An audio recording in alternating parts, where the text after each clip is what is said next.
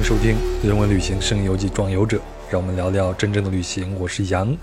那本期我们的目的地呢是甘南藏族自治州啊，这是我十一假期的旅行记录。那这趟旅行对我来说还挺重要的，因为我已经有三年多没有出过远门了。那在这三年间呢，《壮游者》这档节目都诞生了，也有了这么多像您这样的听友的支持。这一次呢，啊，我自己也终于有机会出去游了一下。这次去甘南呢，除了看景以外，我个人主要是想观察一下藏区人的生活日常，也基本上都做到了。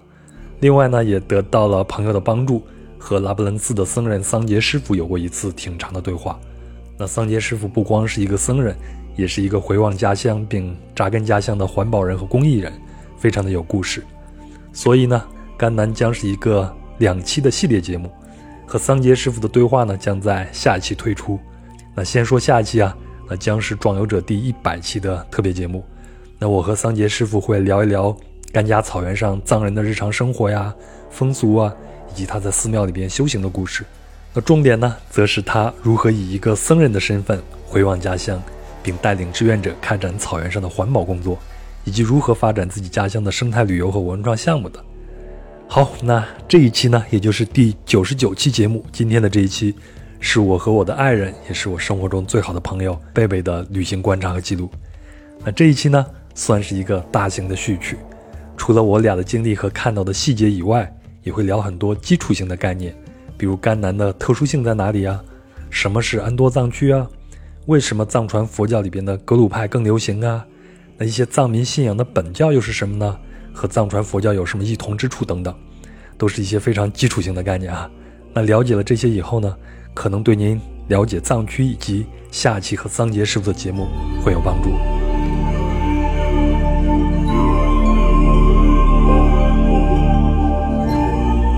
好了，那咱们就出发吧。我先请朱贝贝给大家打个招呼。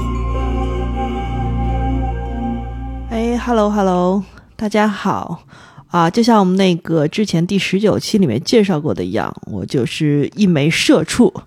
所以说呢，在被男朋友这样的撺掇之下，他说去甘南啊，那就去甘南吧。啥是我的撺掇呀？去甘肃其实是你的，是你的意见。你还记得为啥咱们去甘肃吗？因为我看到一张北京到广到兰州的特别便宜的机票，但是我们最后也没买那张机票。对，这个咱一会儿再说。呃，首先就是因为他搜到了一张，就你你应该是用用这个各地都搜了一遍，发现去兰州最便宜，是吧？对。大概当时好像是六百块钱往返还是？嗯，到单程单程单程六百块钱，对对对。那往返也没有多少钱嘛。对，但是你不是看到那个往返的时间其实都很尴尬嘛？哦，对。所以当时呢，一说去甘肃，我说没有问题，咱们就先选定甘肃。我也挺喜欢那个地方的，因为一七年的时候我走过一次丝绸之路，是从西安一直开车开到敦煌，中间路过了甘肃，特别是河西走廊那一带，对，感觉非常的好。可以说那一趟旅行就。刷新了我对国内旅行的一个固有的那种不好的印象了，所以你一说去甘肃，我说没有问题，咱们就去。然后我们就开始圈定去甘肃的什么地方。嗯，然后我就想起来。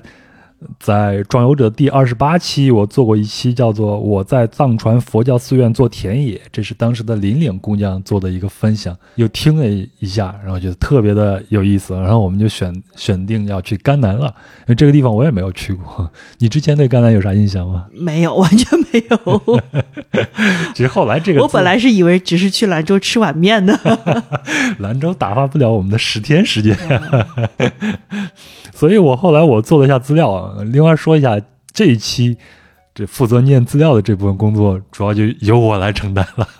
贝贝主要就讲一讲你自己的感受和观感就好，好吧？嗯，我先说一下这个甘南在哪儿啊？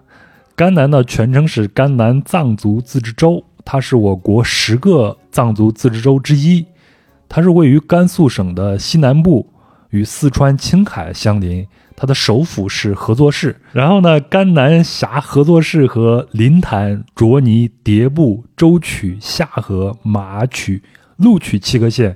我算了一下，这里边好像咱们没有去舟曲，其他地方应该都是路过过的，有的地方还是去玩了一下。所以整个甘南呢是处在青藏高原的东南端。那这个地区呢，刚好是青藏高原向我们中原地带下了的一个缓冲的一个地带嘛，越来越低了，所以这个地区是高原和中原地带的一个过渡地带，非常的重要。那在过去应该是叫做青海道，它在经济上也是一个非常重要的一个地方。贝贝，你之前是去过一些高原地区吗？对吧？嗯，大概是前几个月的时候走了一趟三幺八。嗯，又抛下我一个人去。嗯 嗯。然后在三幺八的时候，就是经常有的时候开车会上到五千多的垭口嘛。嗯，对，那个是比较高的地方了。但是我就觉得这一次，就像你说的，可能是。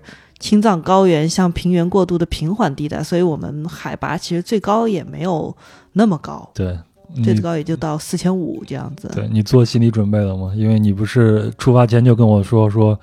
你是一个人体的高度测量仪，上了四千就会有反应，而且很强烈，对吧？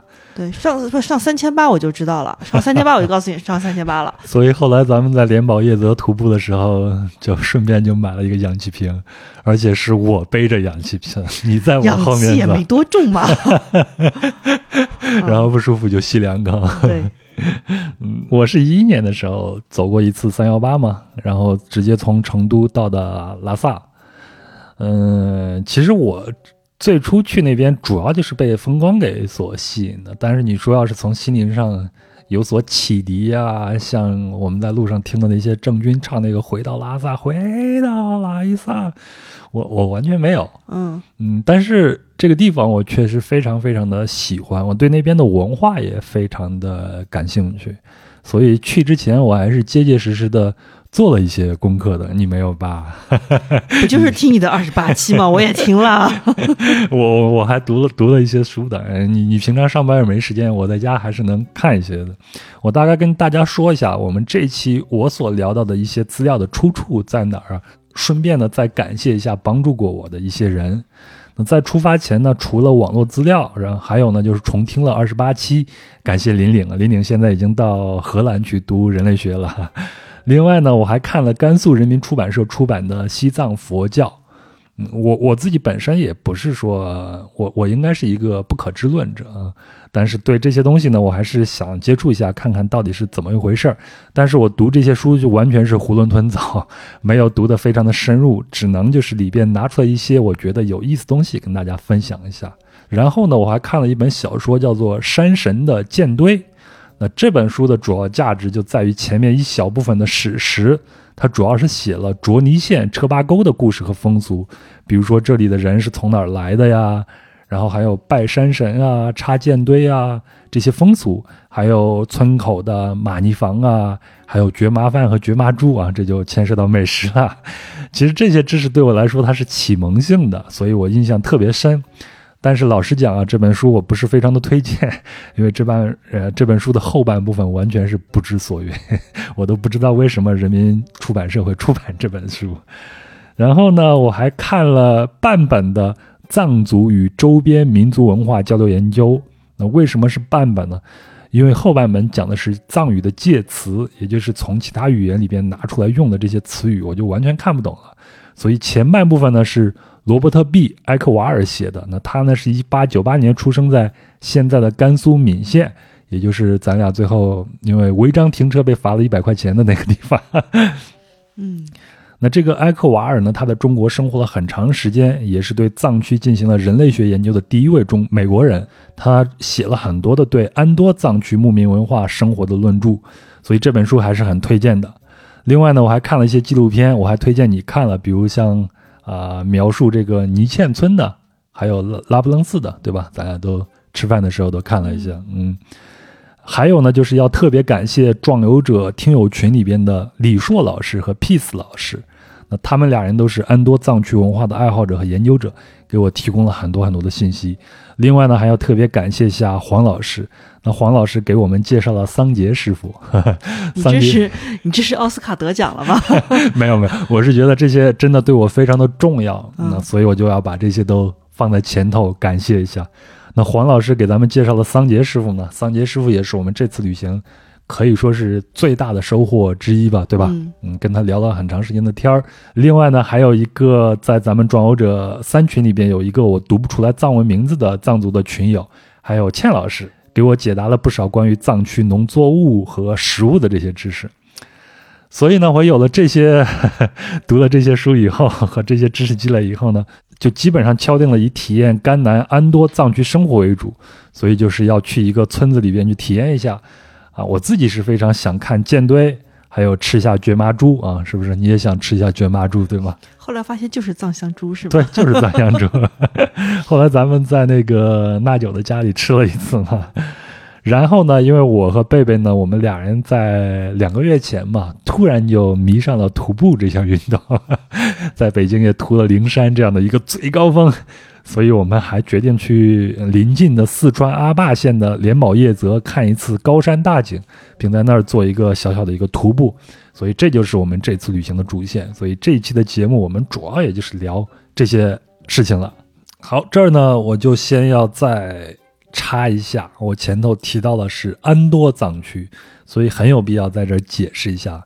现在我们提到的摄藏地区一共是分安多藏区。康巴藏区和卫藏藏区，那安多藏区呢，就包括即将要前往的甘肃省的甘南藏族自治州，还有天柱藏族自治县，那还有四川省的阿坝藏族羌族自治州，还有青海省的果洛藏族自治州、海西蒙古族藏族自治州、海南藏族自治州、海北藏族自治州、海东地区和黄南藏族自治州。那康巴藏区呢？大家都听过康巴汉子啊，主要就是西藏自治区的昌都地区、纳曲地区的东部、林芝地区东部，还有青海省的玉树藏族自治州。另外呢，四川省的甘孜藏族自治州和云南省的迪庆藏族自治州都属于康巴藏区。还有一个就是卫藏藏区了。那卫藏藏区呢，就是西藏自治区的拉萨地区、日喀则地区、山南地区、林芝地区、阿里地区，还有纳曲地区。哎，这这资料念的，那接下来咱们就开始咱们的旅程吧。反正这次呢，咱们是尽量是以体验为主嘛，所以咱前头也提到了，咱们看到了便宜的飞机票，但是没有买。为啥没有买呢？这个贝贝给大家讲一下吧。因为某人觉得呢，那么早跑到大兴机场坐一个极早的极早的班机，到了那边之后妨碍他开车，所以呢，我们就啊后来发现是有卧铺火车可以这样连夜过去的，想哎这还挺有意思的，觉得好久没坐那个绿皮火车了。还其实这个不是绿皮火车，人家是一个直达的一个火车，只不过人家是绿皮的，嗯，它是绿皮的，但跟我们传统那个绿皮的概念不一样嘛。对，那那外面的皮没有变，它把里面的那个部分给升级了。嗯，所以说我们后来一开始说啊，坐个卧铺过去，我们要坐个软卧，然后后来看，哎呦，还有高级软卧，然后特地查了一下，高级软卧和软卧有什么区别呢？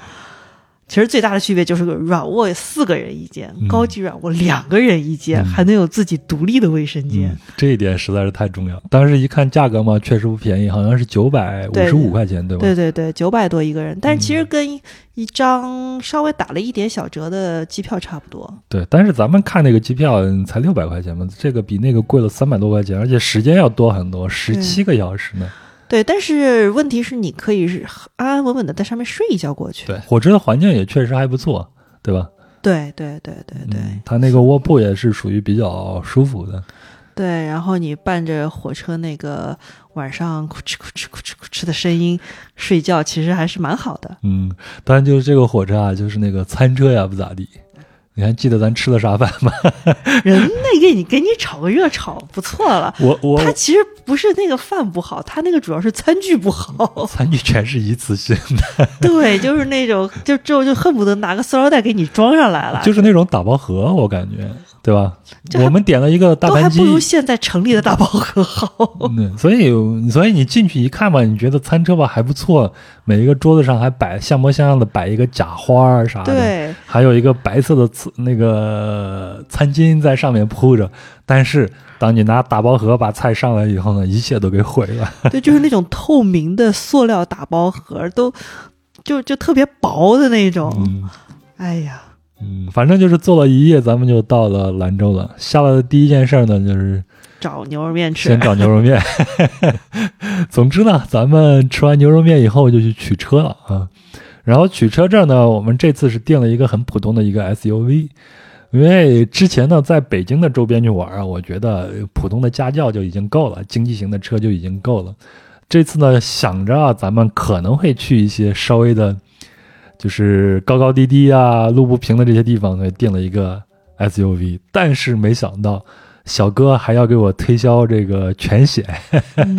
他当时就跟我说：“你们要十天，你都会去哪儿啊？”我说：“要去甘南。”他说：“啊，那你们一定要去这个牧民这些牧区啊，什么地方啊？万一啊被这些牛啊啥的给踢了轮胎啥的，我这个轮胎你看还有工时费啊，巴拉巴拉跟我说一大堆啊，还有什么玻璃险啊，对对对对对对对，我当时其实我觉得我买的那个保险已经够了，但是那天吧，听小哥这么一说吧，我不知道为啥就心动了，一开始介绍那家牛肉面也挺好吃，你刚吃完也挺开心。就信任他了是吧？总之就是买了这个险，我觉得是买对了，嗯，特别是后面我们走的那些路，真走到牧区的时候，嗯，还好有保险。主要是咱们俩还走的稍微的有点野，如果是正常的那些路，除了碰见那些大牲口以外，也不会有什么特别的事儿。但是这次咱们都碰上了。嗯，这个咱们在可以在后面去聊一聊哈。然后我们那天的第一站呢是去拉卜楞寺，这一天其实就是黄老师已经把桑杰师傅给咱们介绍了嘛，桑杰师傅就一直问我们大概什么时候到，然后我们到上午的时候他就说他中午的时候有一个法会要参加法会，大概就是一两点钟的时候到，咱们其实差不多开车过去三四个小时也是这样子嘛，所以咱们就是一直就往那边开，应该是走的是兰海高速和乌马高速，然后再走一段二幺三国道和三幺二省道就到了。中间是要经过一段临夏，然后咱们过临夏的时候呢，我觉得甘肃特别有意思一点就是它多民族地区嘛，那从他们那种建筑的这种面貌上就能看得出来。到临夏，我们就能看见那种清真寺，对吧？但是它那个清真寺已经是中国的宝塔型的那种样子了，嗯上面刷成了这种绿色的这种顶。嗯然后过了临夏，进入到下河县以后，我们就我的第一感觉就是山高起来了，然后我们的车好像就是在一个峡谷里边一直在这样走一样，然后在这个两边的这些山地上就能看见这些藏式的这些平房了。嗯最明显的就是有各种各样的白塔，还有风马旗了嘛。然后到了这个地方的时候，这种藏地的感觉慢慢的就有了，是吧？然后我们应该是走到那个王格尔塘乡，然后在咱们的王格尔塘塘乡哦，对，然后在咱们的右手边就突然出现了一座大寺，金光闪闪的。嗯，本来咱是没打算就是进去看的，还是你叫了一个停，刚好前头有一条路，我就拐进去了。这个寺庙还是挺有意思的。啊、对，其实后来我在在后来的旅程当中会发现，当你每经过一个就是进入藏区之后，当你每经过一个村庄或者什么的时候，都能远远的看到有一个非常金光闪闪的大寺。后来后来我们是不是见得就不去了习以为常，不稀不稀罕了，就不进去了？对，也不敢说每一个村庄都有啊，但是基本上一个聚集区的一个地方都会有一个大寺的。嗯，对对对，而且老远就能看到金光闪闪的屋顶。对。那我们去的这个寺是叫做德尔德尔隆隆寺，对吧？嗯然后它德尔龙这个意思其实就是这个地方这个山谷的这个名字，它在藏语里边应该是叫做宝藏谷。对，所以这里应该是藏族历史上著名的一个叫女密宗师、藏传佛教能断派创始人马九拉仲埋伏藏的地方。这个“伏藏”这个词啊，我要给大家，藏爱福藏。嗯，我我就是要说这个嘛。嗯这个词我第一次听说是在《壮游者》的第六十八期，那是小倩讲不丹的那一期，然后他提到过这个伏藏和觉藏。这个“藏”字儿就是藏区的这个“藏”，我当时也考虑过这个字儿到底是念“藏”还是念“藏”。在这个语境里边，我后来查了一下资料，我觉得啊，我个人觉得它应该是念“藏”的。我大概讲一下啊，其实我也没有特别的弄弄清楚，呃所以我接下来讲的都非常的不严谨。个人的理解，包括我接下来讲的也是非常的不严谨，就是藏传佛教的奠基人，也就是莲花生大士，他把教义和密典传授给自己的弟子，然后把这些教义和密典呢就分开了，也给切成一小份一小份儿，我们可以这样理解，然后就把它给藏起来了。这个东西算是一个藏品，所以呢，我觉得它应该是叫伏藏和掘藏。掘呢就是、呃挖掘的那个掘，所以他之所以这样去做呢，可能就是为了出于这种传教的一种方便，或者是一种仪式感吧。这是我的一个理解啊。还有一种说法，这种说法就比较违心。他说的这种莲花生大士，他伏藏的这些东西，不是一个实物，而是一种感悟和理解，它其实是埋藏在这个心里边的啊。这也是一种说法。所以这些东西都需要后世去发掘。那他把这个东西给他藏起来，这个过程，或者是初心，或者说干脆就是实物，这就是伏藏了。然后呢，自然而然了，就有了这种绝藏师的这种角色出现。我还看了，就是看那种西藏宗教那本书里边，他是这样解释的：他说，这个莲花生大师还给这个绝藏师留下了一些谆谆的教诲。那这个教诲，我觉得特别有意思，我觉得也非常有必要跟大家分享一下。他对这些伏藏师说：“不要放纵自己，离家到别处修行，行踪不定，过简朴的生活。绝出伏藏还要专修三年，不要自作聪明，要牢记对人常说没有、不知道、不清楚，不轻易泄露秘诀，一生专一修炼。你看，所以我觉得这个绝藏师啊，以某种程度上，他有点像壮游者，对不对？”一个见多识广，心里边很有货，但是他还非常谦逊，对别人经常就说没有、不知道、不清楚的这样一个壮游者，他要远离自己的家乡去苦修。那莲花生大师他最开始也是一个苦修，他苦修的之地是在坟地，所以他在这地方参与这种生死，来来最终达到解脱的。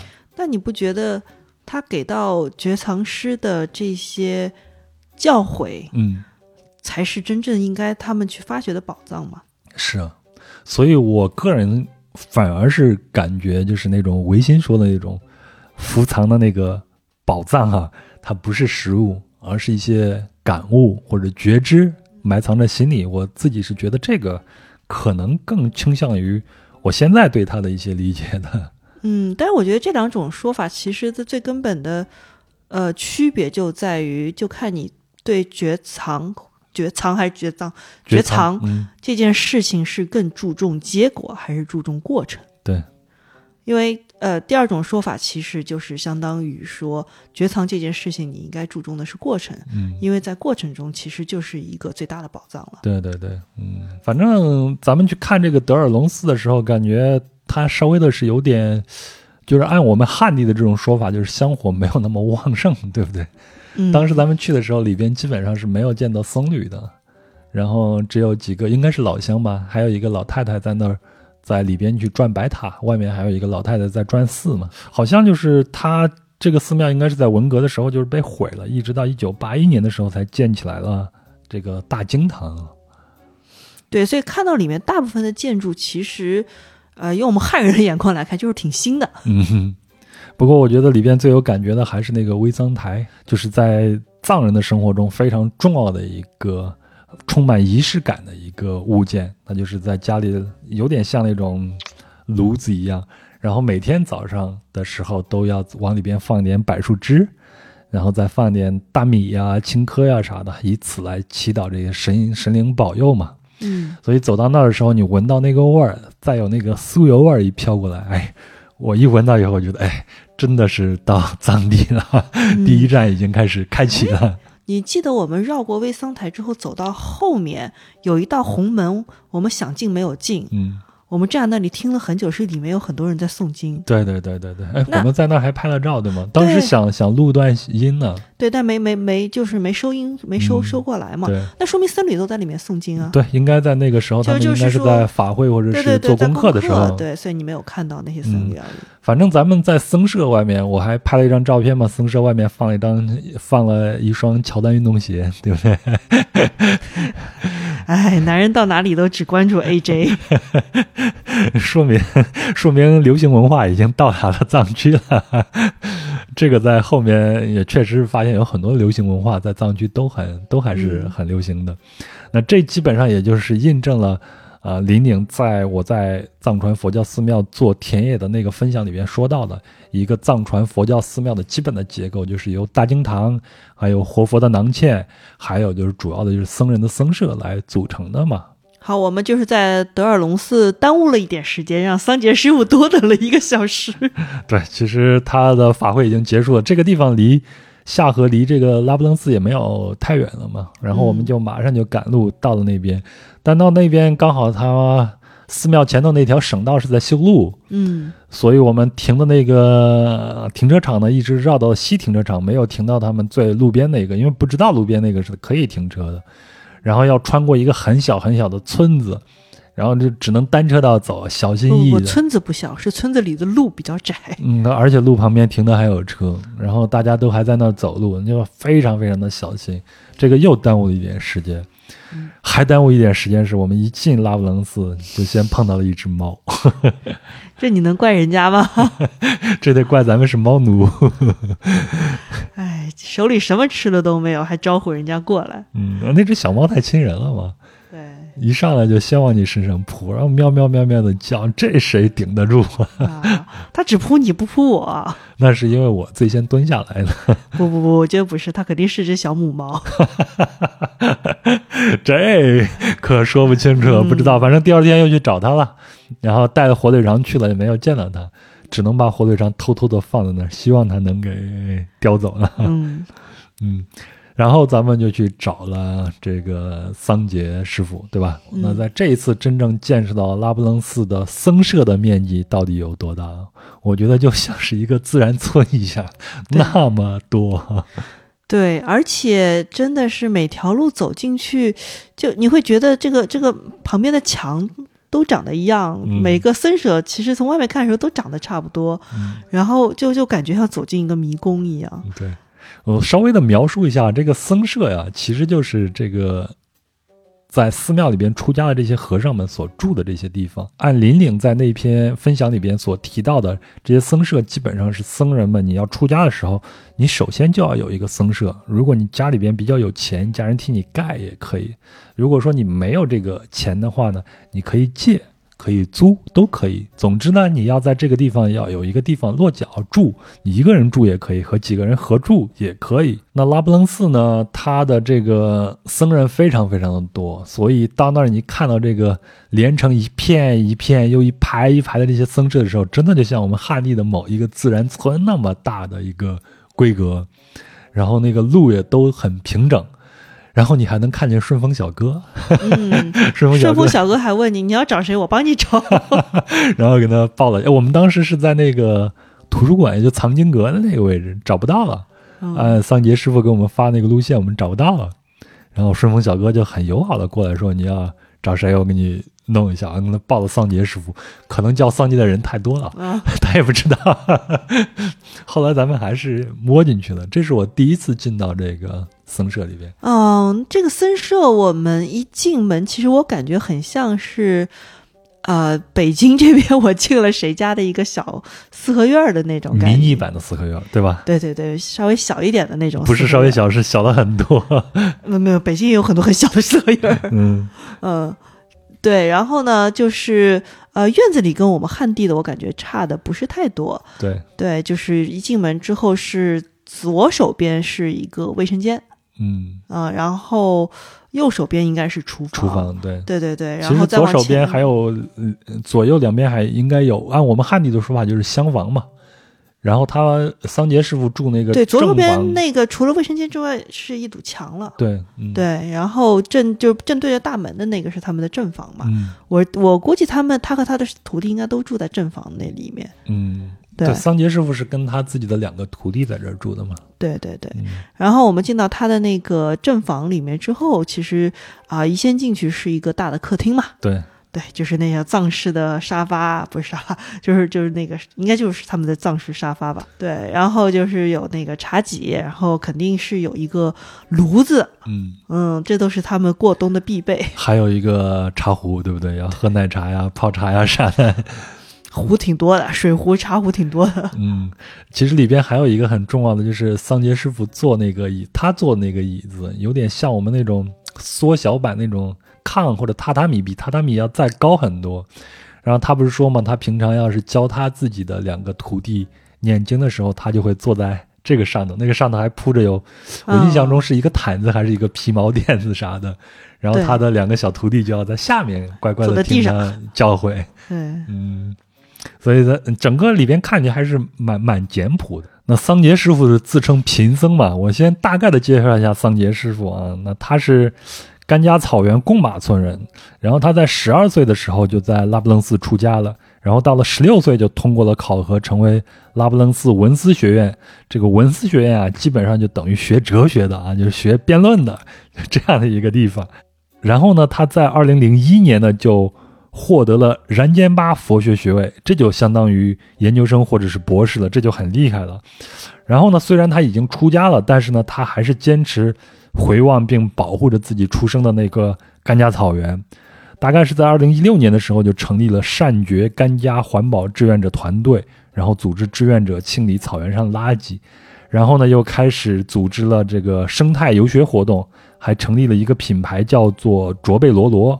然后利用当地产的这个羊毛制作出传统与现代元素结合的这些文创产品。那我前头提到这个黄老师呢，就是卓贝罗罗这个团队里边的一员，所以他给我介绍的，呃，桑杰老师。其实我们第一天原本的计划是在拉卜楞寺去逛一逛嘛，但是就是因为有了桑杰师傅，所以第一天我们的计划就改变了，我们就跟着桑杰师傅跑了。我们先是在他的这个僧房里边聊了一会儿，对吧？嗯。然后桑杰师傅。说我要去一下甘家，也就是他的老家，离这边不是太远。甘家草原，而且他现在做的一个生态旅游还有公益的这个项目的这个总部都在他老家，所以问我们有没有兴趣，我们太有兴趣了呀，所以立马就决定改变主意，跟着他去一趟甘家。那桑杰师傅一直说啊，这个甘家草原非常非常的漂亮。咱们到那的时候，确实是哇，确实很漂亮。都不是晴天，我记得天气也不是特别好。我们前两天都没有碰见。对对对对对，但是仍然就是不不会掩盖这个草原的美。这一次是真正踩上了一个大草原，嗯、就在他们村儿，他们村儿叫做甘家贡马。然后在路边拐进去的以后，村里边的路基本上就就比较差一点了嘛。然后呢，呃。他们的这个团队，就善觉的团队，在这盖了一个他们的算是一个总部吧，一个活动的一个场所。这个地方其实是他二姐家的羊圈，后来就拆了，盖成了现在他们活动的这个地方了。然后咱们俩人说要去草原上走走，当时桑杰师傅就说不要去村里，因为村里那些狗啊，很多的这种流浪狗啊，会会咬人。咱俩还是把那个徒步的那个帐子给带上啊，万一有狗打两下。对，就其实藏区的这个狗其实一直也都是个问题嘛。嗯，因为后来晚上我在他二姐家里坐的时候，他们也说，因为他们家里有个小孩嘛，嗯，然后小孩看到我就特别人来疯，把他所有的玩具都拿出来了。然后旁边的人就跟我解释说：“哎呀，这孩子就是平时主要是家里也没有同龄的孩子陪他玩儿。”嗯。然后呢，还没上学，也没有同学嘛。嗯。然后村里他也没法去，因为村里狗太多。那我看他们的村儿，其实咱们他们二姐家其实离这个村儿还稍微的有那么一点点的距离，就一百米左右，一二百米这样的距离。我觉得是正常的，他们每户之间的距离。距离是吧？他们那个咱们看到那边的比较集中一些的那个，也不是一家一户挨得很紧的那种，对吧？对，还人人家还有羊圈呢。他们这边我觉得完全应该就是牧民了，不是种地就不是一个非常重要的一个产业了。反正咱当时就是要求说，因为还离吃饭时间还早嘛，而且桑杰师傅也答应我说，晚饭后呢，咱们坐下来聊一聊，录点节目啊啥的。那中间还有一两个小时的时间，我们就说咱们去草原上走一走，从来没去过。桑杰师傅除了交代说。呃，村里有狗以外，后面说是很很很安全的，所以你们就随便去走。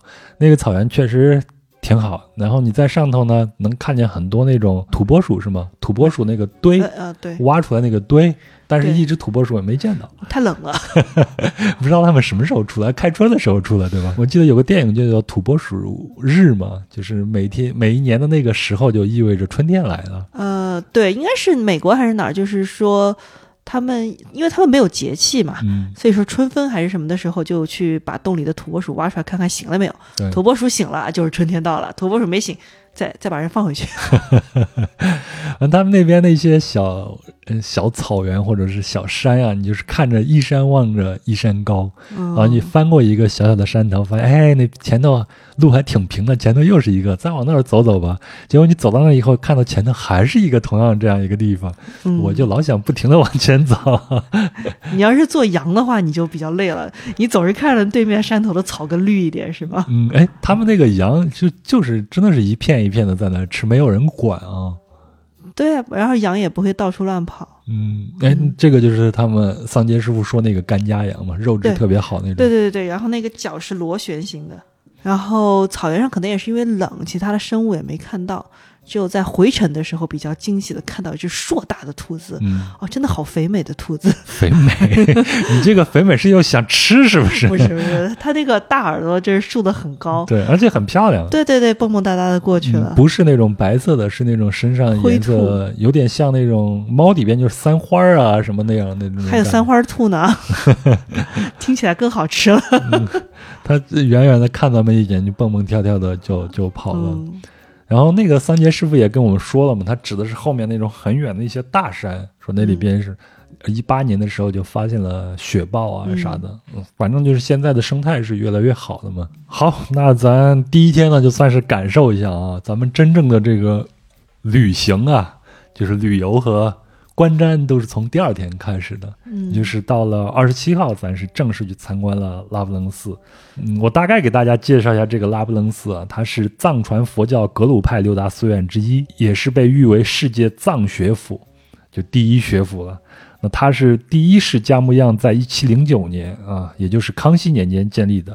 它的占地面积呢，大概是八十六点六万平方米，主要的殿宇有九十座。按我们之前的节目讲的，普通的藏传佛教寺庙主要是大经堂、活佛的囊嵌还有僧舍组成嘛。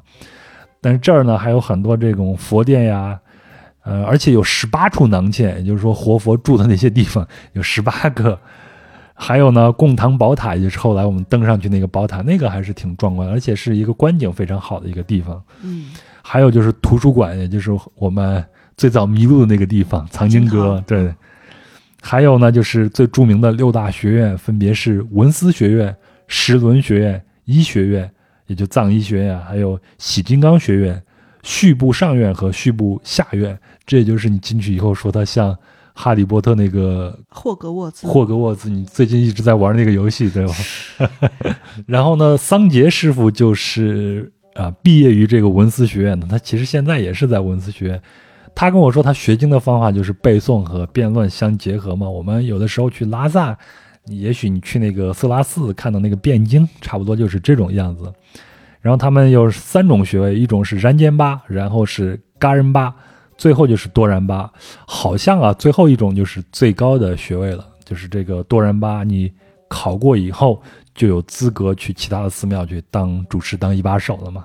具体这个寺庙啊，这个攻略啊啥，大家在网上查一下就有了。反正我就根据咱们俩人的这个观感做一个提醒。寺庙里边有一个官方的一个 tour，一个讲解，每天上午好像是十点多吧，它是收费还是不收费？不收费不收费，免啊，费的。现在是整个我你忘了，我们去的这段时间是整个甘南不收费，对，但是他应该是收费，我记得是四十块钱一个人是吗？四十块钱本身就是拉卜楞斯的门票，哦，就是你买了门票的话，就包含了这个讲解。嗯那因为我们当时去是免门票，所以这个讲解也免费了。啊，这个讲解我觉得还是挺有挺有意思的。有有意思吗？我会觉得，我觉得那个小僧人讲的其实挺背书的呀。对他虽然背书吧，但是我觉得他最起码他不跟你胡说八道，对不对？不像是那他哪敢呢？普通的一个大导游在旁，边看着呢。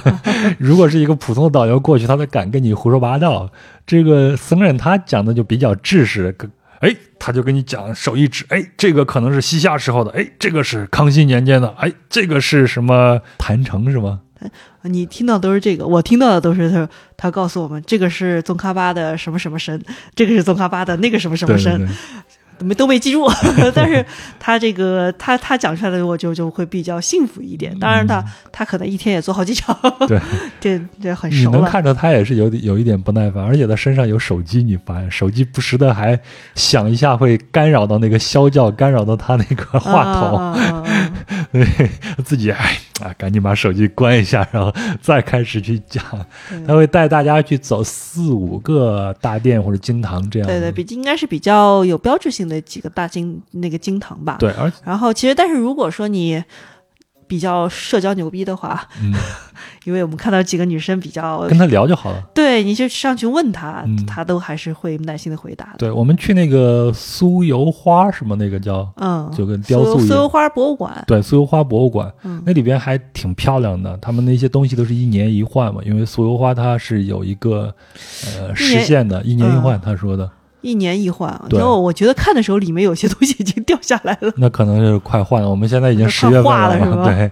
反正在这儿的时候，你就可以问他哪些不理解、不了解，你都可以去问他，他都会跟你讲，因为他是能讲汉语的嘛。对，但是我觉得提醒大家一下哈，苏油花博物馆进去之后那股味儿啊，嗯，不挺好闻的吗就？那酥油那太浓重了，那太浓重了，嗯，就那种酥油的那个那个那个味道。我觉得去藏地旅行，你首先就要从这种嗅觉上适应这个酥油的这种味道，对对我才能融入进去。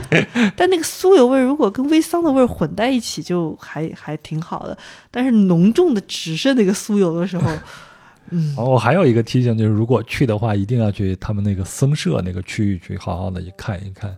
而且，如果你真的是比较大胆的话，碰见一些僧人，完全是可以跟他们去聊聊天的，没有问题。以我的观感啊，我觉得他们是很乐意跟外界去有一些接触的，不是我们想象那种就非常呆板的、非常闭塞的，天天去只去看自己经文的那些人。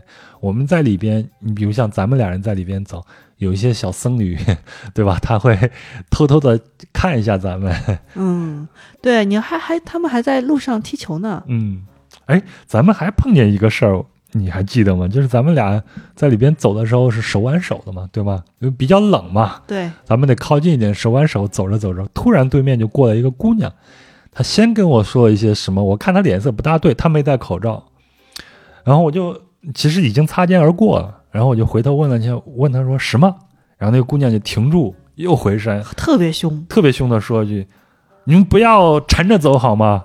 我理解他说缠着走就是咱们手拉手，嗯，然后说这是寺庙，不要缠着走好吗？你你你当时怎么想的？我当时想他肯定是个单身狗。也不一定，也许他就是比较虔诚。刚好是前一天嘛，前一天晚上我不是跟桑杰师傅聊了一些关于这些事情，所以我觉得这些东西其实是挺灵活的，看你去怎么理解。我觉得啊按我当时的第一想法，就是对这个女士的这个想法就是。如果佛是一个这么不近人情的一个佛的话，那你不拜他也罢。嗯但当然，这是我的内心的一个活动，我不能说出来。嗯，嗯不知道他是出于一种什么样的情况，他会觉得，嗯，在寺院里边，一对情侣手拉着手去走是嗯不尊重的。哎呀，我是觉得戒嗔戒怨这件事情，他应该再练一练。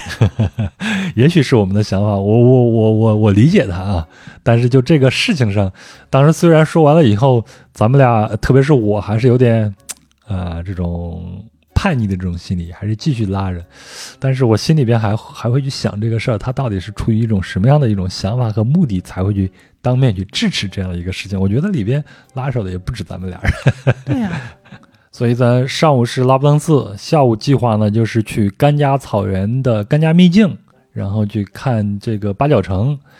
其实我觉得咱们这个时间是有点赶啊，正儿八经的，如果有时间的话，我觉得拉卜楞寺就值得好好的去看一天，好好的去体会一下，对吧？然后甘家秘境也非常值得值得好好的花时间去看一看的。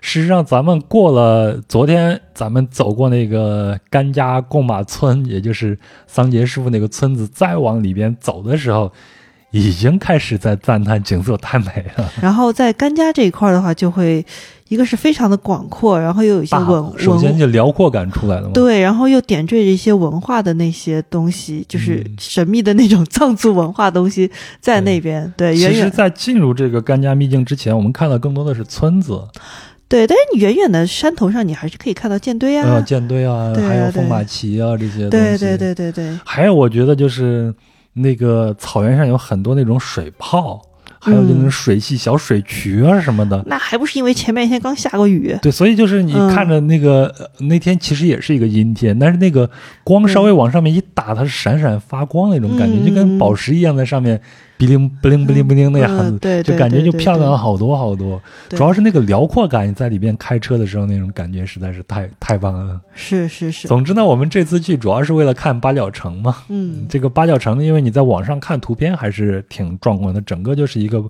八角形的一个土城。那去看它的话，我们要先爬上一个很高的一个小山坡，嗯，嗯，那个小山坡好像，观观景台观景景台对对，而且那天还是下小雨，但是我觉得还挺值的。嗯。大概介绍一下这个八角城啊，这个八角古城就是好像是汉代那个白石县，然后有历史书上记载是公元前八十一年汉昭帝下设白石县，这个古城的城墙它就是呈八角，再加上马面呢，一共有二十角，所以就是在这样的造型下呢，就是外部所有的地方都在城墙上的这个弓箭手的射程之内。你稍微补充一下，因为你只说八角的话，那个形状不明显，其实是像一个空心的十字，就是说正方形呢，那四个角对吧？嗯然后其实就是正方形的每个四个角都往里面凹了一定的角度，所以就多出来四个角，嗯所以叫八角。其实是个空心的十字架，就像瑞士国旗的那个十字架一样。嗯，你这个还是非常的形象的，所以大家就想一下，就是每一个角你都有一个弓箭手在这儿埋伏着，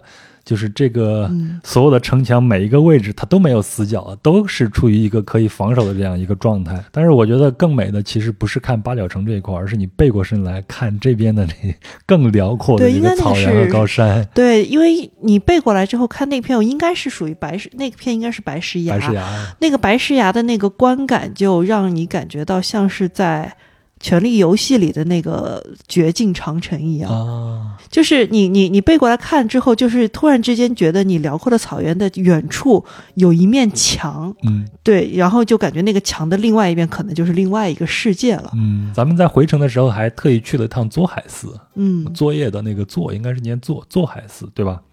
为什么要去选它呢？是因为这是本地唯一的一座本教的寺庙，所以我们进去看了。其实它当时正在整修，嗯、看起来完全没有格鲁派那个拉卜楞寺那么豪华。但是不能说破，嗯，对，就是说里面的建筑呢，看起来我会觉得更现代化一点。嗯，它就是在修嘛。你看里边还有一嗯些建筑用的材料没有用完，正在烧。不，我说的现代化是指那种寺庙的外墙有些用上了铝合金，用上了铝合金窗门窗，这个看上去就有点违和。在这儿呢，我想给大家解释一下什么是本教啊。接下来这一段稍微的有点长，非常的不严谨，听听就好。如果你想更深的研究的话，自己多去看一些资料。那这个本教的早期形态呢，就是万物有灵的原始宗教，其实有点像我们中国北方草原地区游牧民族那个萨满教。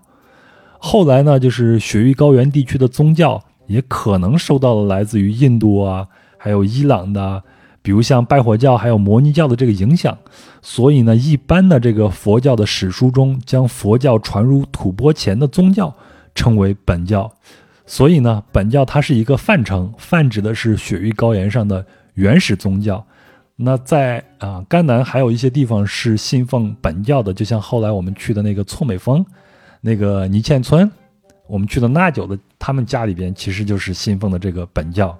在本教中呢，几乎所有的山上都有山神居住，所以呢要去拜山神。所以我们前头有一期的分享是冈仁波齐，冈仁波齐呢是本教、藏传佛教还有印度教的圣地，所以这些人都要去那边去拜一拜的。说到这个拜山神呢，信仰这个藏传佛教的信徒也会去转山去拜山神，那就是因为本教与藏传佛教在礼仪上有很多的不同。藏传佛教呢是上右的，那本教呢是上左。比如说啊、转寺啊，我们都知道在藏传佛教你都是要按顺时针去转的，但是在本教呢就是逆时针，所以我们去这个宗海寺看到外面转寺那人，他就是倒着转的。但是呢，它也有共同点，比如说呢，藏传佛教就吸收了一些本教的宗教礼仪，比如像煨桑啊，比如像祭敖包啊，可以说这个藏传佛教和本教是你中有我，我中有你。那前头也说了呢，佛教是在吐蕃的时候传入西域的。那吐蕃呢，是由古代藏族在青藏高原上建立的政权，是自松赞干布至朗达玛，一共是传了九代，延续了大概是两百多年，也就是公元六百三十三年到八百四十二年。那对应的汉地呢，就是他刚兴起的时候，对应的汉地的时候是唐朝。那为啥佛教能在这个时候进入到西域呢？哎，是因为这个松赞干布的政治需要。他当时呢是刚刚统一了这个雪域高原，他打击完了他所有的这个政治对手，王朝已经建立起来了。那在这个时候呢，他就需要有一种新的理论根据，或者说是意识形态来做一个精神支撑。而本教它是一个多神教，那多神教呢，也就意味着每一个部落它都有自己的主神。那各个部落之间可以说在精神上它是没有认同感的，这就不太适合这种大一统的统治了。而佛教呢，它恰恰是相反的，它是能建立起一个大范围的一个认同感。所以出于这个需要呢，松赞干布就从印度和尼泊尔引进了这个佛教。当然了，中间这个佛教也和本教有过激烈的斗争，这个我今天就不在这儿聊了。这个有兴趣可以自己去看一下资料啊。那佛教到了青藏高原呢，慢慢的也有了一个教派之分。所以你看前头我们提到了格鲁派，其实呢，这个藏传佛教主要是有五个派别，分别是宁玛派、萨迦派、噶举派、噶当派和格鲁派。这其中呢，可能格鲁派是创建最晚但有影响最大的派别。比如说我们刚刚去的这个拉卜楞寺，它就是一个藏传佛教的格鲁派寺庙。啊，也就是俗称那个黄教啊，基本上就是那个戴黄帽子的。还有呢，就是北京的雍和宫，它也是一个格鲁派的这个寺庙。这是为啥呢？就是其实是一个蒙藏结合的一个后果啊。简单来说呢，就是元朝灭亡之后呢，蒙古人退回了草原，这个蒙古大汗呢就落魄了，已经不能再控制草原上各个部落了。而大汗的继承者呢，他需要有一个血统上的一个正统性才能服众。直到十六世纪中期呢。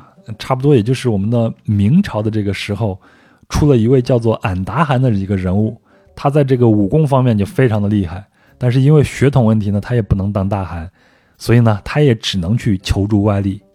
恰好呢，他当时是征战了现在的青海这个地界，然后他就发现了一个机会，这个机会呢就是藏传佛教。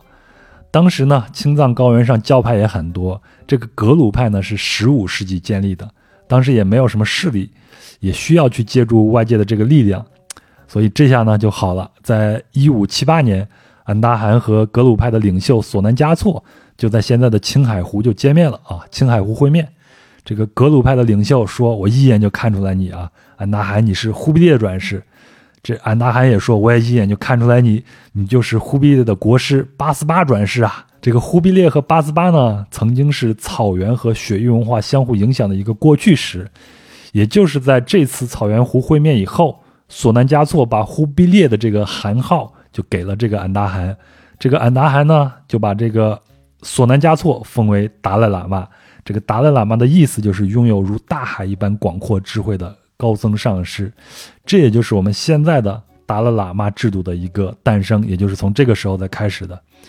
从此呢，格鲁派呢有了一个外援，也就是来自于蒙古的这些大军。而当上了大汗的这个俺答汗呢，在草原上呢，也就大力推广藏传佛教。从此，这个藏传佛教在草原上就开花结果了。再后来的故事呢，就是蒙古内斗促成了满蒙的联盟，然后就是皇太极啊，也成为了满洲人和蒙古人共同大汗。再后来就是清军入关，格鲁派黄教也就有了皇家的加持。比如说，后来我们在卓尼县城去逛的那个禅定寺，它就是康熙亲赐的。也就是说。如果没有这个藏传佛教，可能也就没有后面的这个清军入关了。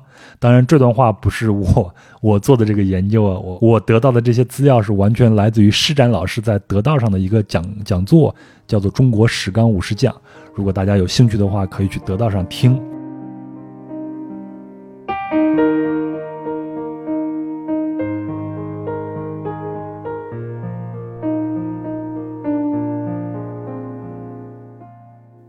好，那咱接下来是第三天的行程了啊，而且咱们这次录音也到了第二次，哈 哈上次突然有点事儿就打断了，然后我们重新录，又换了一个新的环境、新的录音设备，可能声音跟之前有点不太一样，请大家谅解啊。那咱这一天的主要路程是往哪儿赶呀？哦，这一天我们是赶去甘南藏族自治州的禄曲县和四川阿坝。藏族羌族自治州若尔盖县共同下辖的朗木寺镇，听起来像一段广告啊！真的是，嗯，这事实上这个朗木寺啊，它也是有两个嘛，一个是在呃甘肃的境内，一个是在四川的境内，很有意思。但是通常咱们去看的都是在四川境内那个大的那一个嘛，在若尔盖对县的那个，对吧？对。其实这个朗木寺，我觉得呃也没有什么特别好说的，景色很美，大家都可以去看一看。主要是这一路上我们要路过这个桑科草原，就是从下河往这边赶的时候。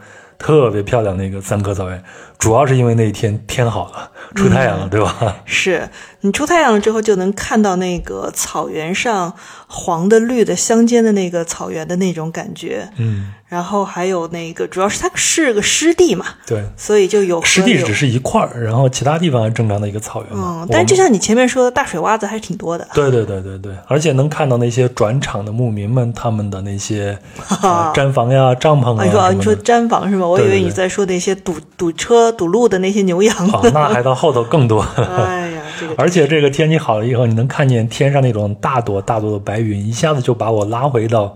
十年前去西藏的那种感觉，就感觉就是你离那个天更近了。本来海拔也就高了嘛，嗯，这块地方差不多就是两千多米、三千米左右，嗯，两千多米没有到三千米。我们在桑科草原应该是没有，对，没有什么反应。嗯，然后我们再说一下这个朗木寺，朗木寺确实很确实很漂亮。我们到的时候是已经是到了傍晚了，而且我们在里边逛的时候呢，居然发现了一头小鹿。你当时还说这头小鹿是不是要指引我们走向一个什么神秘的地方？对，然后我们就，而且问题是我们就过过去找小鹿的时候，小鹿是完全不躲避的。嗯，所以它就是在寺里边，人家养了一头鹿嘛，就是正常放出来。你离得近了，可以看到它是有项圈的嘛？嗯，没有挂铃铛对吗？就是有一个对对对，就是一个项圈。而且它是没有尾巴的那种鹿。对。嗯，屁屁还挺挺漂亮的，就像柯基一样。对对，白色桃心的屁股。嗯，我后来查了一下资料，它就是这个寺庙内人家养的，然后平常就是放出来。哎，我觉得这个地方还有一个要值得提一提，就是呃天葬台，因为你只要提到这个朗姆寺，很多人写攻略的时候都会提到这个天葬台，就是说基本上是离他那个寺庙后头，你大概步行个一二十分钟就能到那个地方了。哎，对，我们去天葬，去在去往天葬台的那条小路上，你还记得那个奇妙的一幕吗？嗯，又碰见那两个大师傅是吗？呃，一个先开始是一个大师傅，笑眯眯的，跟个弥勒佛一样走过来。对，但是其实你有没有觉得，我们一开始是跟着小路才走上那个方向的，然后那个往前稍微走了一下，绕打个圈儿，呃，就是转个弯儿，然后我们就走上那条。那条路，然后我们往那个条路上走了两两步之后，就迷惑这条路去哪儿，然后就看到大师傅笑眯眯的过来了。对我当时是查了一下地图嘛，应应该这条路就是通向天葬台的。对，但是我当时那个心里边还是有点矛盾的，就是到底要不要去这个地方？因为我觉得我想去的那个原因还是出于特别好奇，但是心里边嘛还是有一点小小的忌惮，所以我心里矛盾。刚好看见那个大师傅过来，我就顺口问了一句：“我说，这个师傅，这条路是通向哪儿的？”幸好这个师傅是会说一点汉语的。对，关于这个师傅具具体是回了哪回应的哪句，我们俩的记记忆是不是有点偏差了？对，我记得他说的是：“你们要去哪儿？这条路哪儿都可以通过去。”对，我记得师傅就直接笑眯眯的回我们：“这条路哪儿都去啊。”反正咱们至少有一句话是重合的，反 反正这句话充满了哲理，对吗？对，然后就是通向生也可以，通向死也可以。然后他才问你们要去哪儿，然后才发现我们俩其实并不知道自己要去哪儿。对，哇，好哲学。反正那天咱俩是没有去，而且当天晚上咱们还讨论一下到底要不要去，最后。还是放弃了，就是去那边，对吧？因为之前两天我跟桑杰师傅在聊天的时候，也聊到了关于藏区的人是如何看待死亡的这个事情的嘛。所以我觉得我我到现在这个心态，可能还没有像他们那么开放的去看待这样一个事情。所以我觉得我我可能还不太适合去看这样的一个地方。你是怎么想的？嗯，我是觉得，嗯，你需要人到了那个地方，你才知道你的。你能不能拥有那样的心态？嗯，所以先抵达。对，其实就是说，在你去一个地方的时候，我我觉得不需要想，就像我们旅行也是一样，就是你去那个地方的时候，不需要去想太多。我到这里，我到了这个地方，我要干这个，我要干那个，我要吃这个，我要吃那个。嗯，就肯定还是最最完美的旅行，肯定是你就什么都不想先去，嗯，然后到了那那边之后，你所有的收获都是你的一个 surprise。嗯，哎，但是你你还是没有拉着我去，你才是开车的那个。主要是车也不好开那个地方。你还记得咱们住那个旅店吗？我觉得这个旅店也挺有意思。咱们住的旅店好像是叫做高原和平，对吧？，对，嗯我也是冲着这名字才定的。嗯，听起来特别像和平饭店一样，上海和平饭店一样。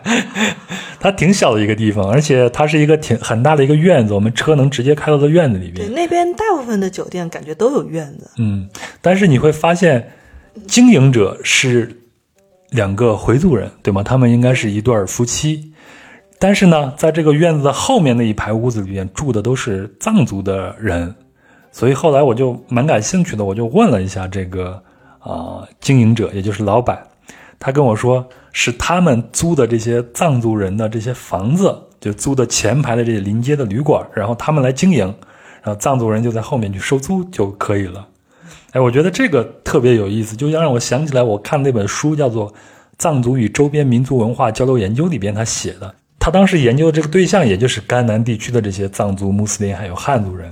嗯，他当时他就说，穆斯林呢比较倾向于从事一些更具风险的辅助性的职业，或更需要勇气和胆量的工作，比如像开旅馆啊、做生意啊、跑马车呀、做脚夫啊、当兵啊等等，这些都不是那么稳定，对吗？在我们看来都不是那么稳定的。但是呢，汉族人基本上就垄断了手工业，然后他们是最好的木匠啊、银匠啊、铁匠啊、泥瓦匠啊，或者是裁缝啊等等。另外呢，汉族人就是还会从事一些需要一定知识水平的职业方面表现比较高的才能，比如说教师啊、会计啊、医生啊、工程师啊，还有就是政府的工作人员。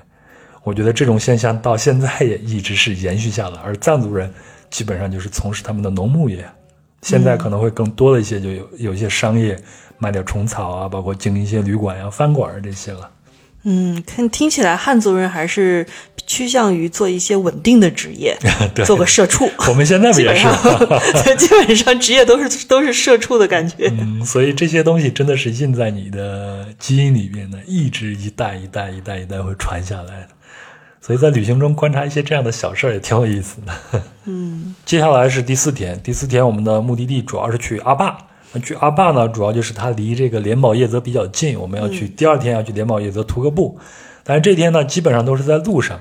但是在路上呢，我们就选择了一个要去的一个地方，这个地方就是黄河九曲第一湾。这个黄河九曲第一湾在若尔盖县的唐克镇。嗯啊，我我们那天只安排这一个景点，后来到了那个景点呢，我们才发现，哎，这景点不错，对够我们玩一天的。对，咱们先说在路上，在路上咱差不多是先要走一个二幺三国道，然后要拐到这个幺十三的这个县道。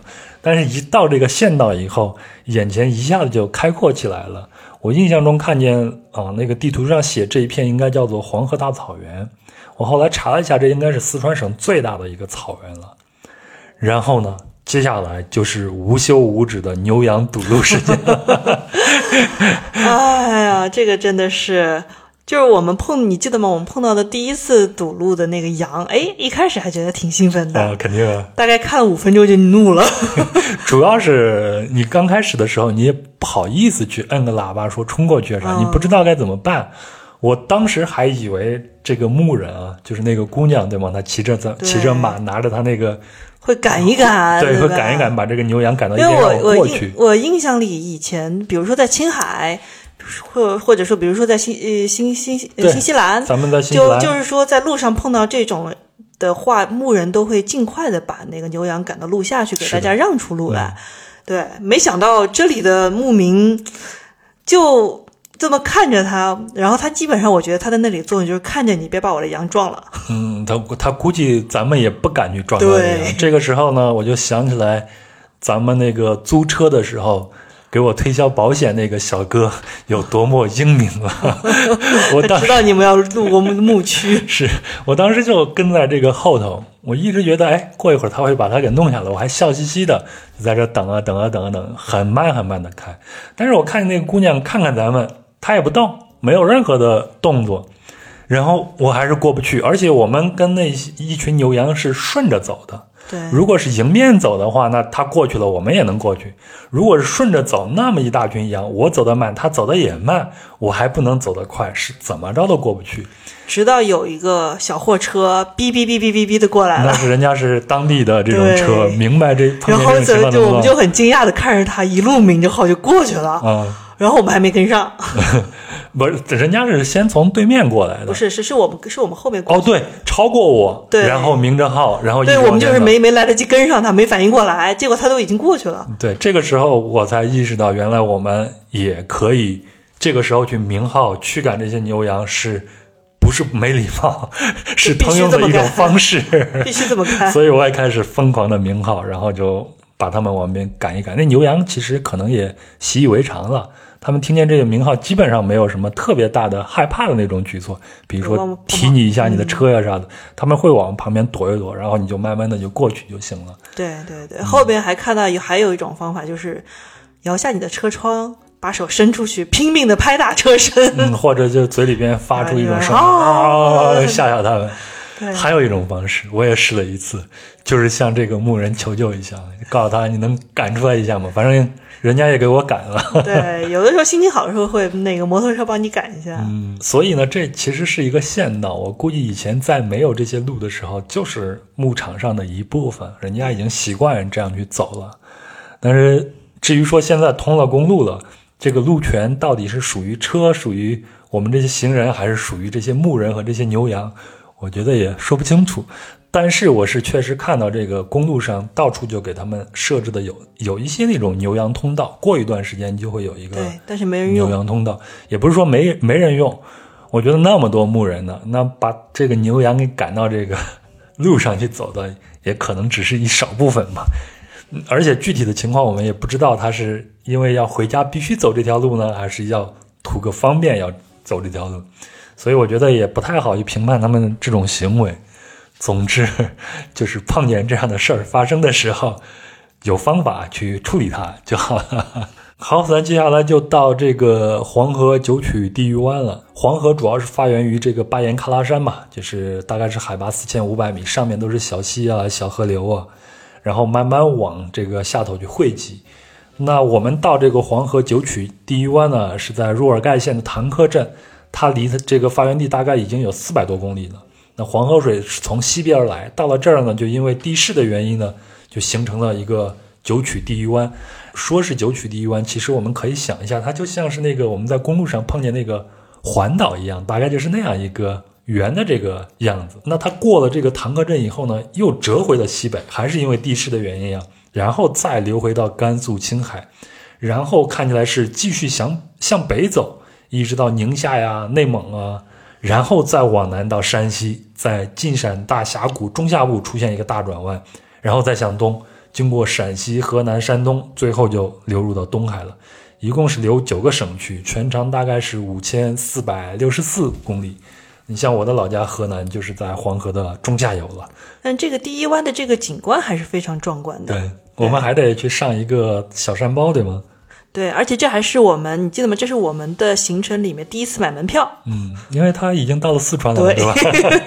甘南是免票的。对，一直在享受甘南的免票。等到我买门票的时候，才反应过来啊，原来我在四川了。嗯但是啊，但是你经过这个扶梯以后，上去以后看到的景色，我觉得还是挺值的，对吧？嗯，对，尤其是上去之后呢，它上面还有一个像三层楼的宝塔一样，你再登上那个，然后你再往往那个黄河的那个方向去看，它是一个三百六十六十对度的一个对景观啊。对对，但是那个你往黄河方向看，那个景观就特别的开阔，对非常开阔，你感觉能看到非常非常远的地方。嗯，但是而且在这个时候，你会觉得你对黄河的旧有的印象是不太一样的。对对对，它不是奔腾的，对对它是非常平静。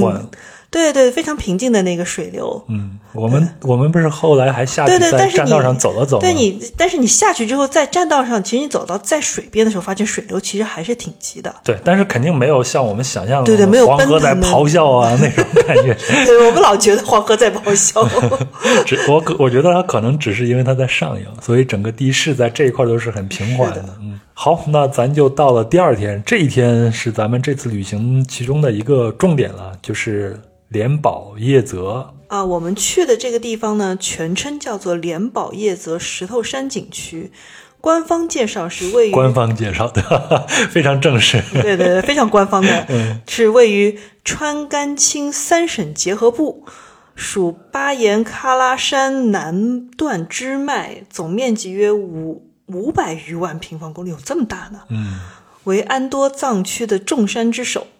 有蜀山之源、昆仑天梯之称。天梯就是那个梯子的梯啊。嗯，所以在那边就有一种。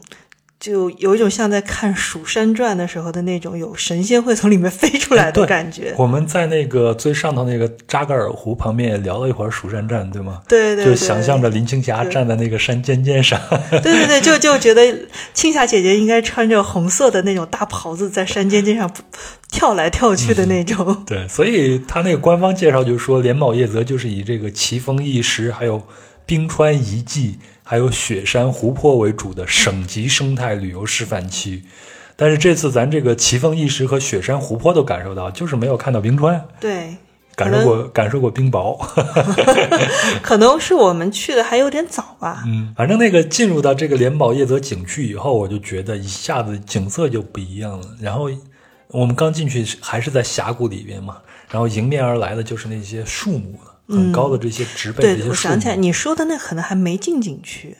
我们去景区的时候还有很长一段路，那段路就已经是很多树木。对，然后就是你会看到那个呃树木的颜色已经开始多彩起来，就是那种秋天的那个多彩多，就是红的、黄的、绿的，就是或者那种渐变色就已经开始在山上面显现出来了。嗯，这个就很好看了。对，而且那天正好阳光又好。对，所以咱们后来。见到那个给我们发防火通知那两个藏族大哥，啊，很开心的跟我们跟跟咱俩说，哎，你们今天来的太对了，阳光好，前几天上头下雪不好走。嗯，那景色确实很漂亮，这光一路开车你就挺饱挺饱眼福的。是的，是的。然后在路上我们会碰见好几个这个湖泊，我觉得这个景区真的是让我感觉是非常非常好。尤其是跟我几个月前刚去过的稻城亚丁相比，因为景色从景色的那种壮丽秀美上来说，它真的不输于啊稻城亚丁。但是从各种设置上来说，真是太人性化了。对，因为稻城亚丁三百多块钱的门票，然后三百多块钱门票，您您你从景区门口先坐五十分钟以上的大巴。到了一个点，那个点下来哦，在这个大巴过程中，你就已经可以看到两个两个雪山的峰了。嗯，然后呢，啊，大巴到了点之后下来之后，你还得再坐电瓶车，坐个呃四五十分钟，嗯，然后才到了真正的那个大草甸子，然后你才开始真正的往上爬啊。这是这是他把那个景区围的多里面，就是你怎么着你都不可能从外面看到里面分毫的那种感觉，要死死的围起来。嗯，但是你但你。因为很多人应该知道，去爬牛奶海、五色海都是特别特别痛苦的，所以爬到那边之后，大家都是还是会稍微炫耀一下。但是说实话，那个景色当然也很美，但是我觉得跟莲宝叶泽比，没有美过莲宝叶泽啊。因为我对稻城亚丁的印象停留在十年前，我二零一一年去的时候。但所以我觉得这个莲宝叶泽好的一点啊，就在于它处在。将要开发，但是还没有完全开发好的那种状态。它现在还允许你开车往上面走，对吗？你走一段时间，它都有一个服务站或者是一个停车场，你可以停下来，然后再去就近这个景区去去徒步啊，去观赏啊。我觉得这一点就非常像国外，你比如像黄石公园啊，什么这些非常成熟的这些国家公园，它采用的都是这样的一个方式。你这么一说。我有点稍稍的后悔，我们是不是不应该宣传这个莲宝叶子？应该让它继续的隐蔽下去。不至于，不至于。我们的节目没有这么大影响力，好吧？我是觉得说，在国内一个景区，当你发展到一定的知名度之后，它必然会。这样子去管理，因为中国你毕竟跟美国那边的感觉，中国人太多了，而且你也知道中国游客的习惯啊，这个地方好，我要停停下来，就就你你想想，那条窄路上就会停满了，是的，乱七八糟停车下来。我们这次即便是我们在甘南这些地广人稀的这些地方，依然有这样的情况出现，对，就动不动就见一个游客把路停在，不说停在路中间了，他就是停在车道上，然后停下来就开始拍照了。对，这就简直就没法说，他就完全，反正他就觉得别人反正不敢撞他，是吗？反正联保叶泽，我觉得在这方面的设置还是很好的，一站一站都给你弄有服务站、有停车区，而且你还记得吗？我们去的那个扎嘎尔湖，对了，这个扎嘎尔湖啊，真的是我们这趟太美了，看到最美的一个地方，对吗？其实它并没有那么大，我觉得如果按正常的我的这种脚力去徒步一圈的话，大概三十分钟、四十分钟就完事儿了。但是那天咱们应该是走了两个小时，就是因为它太美了。嗯，一边走一边玩，中间还睡了二十分钟。那是你。嗯，对，你记不记得那个有一个千仞壁？嗯，就是说你远看可能还不怎么觉得，你走到近处的时候，你才发现这个山壁是感觉是被刀削过一样，非常非常平的一大片的那个一个一个一个一个山壁。对。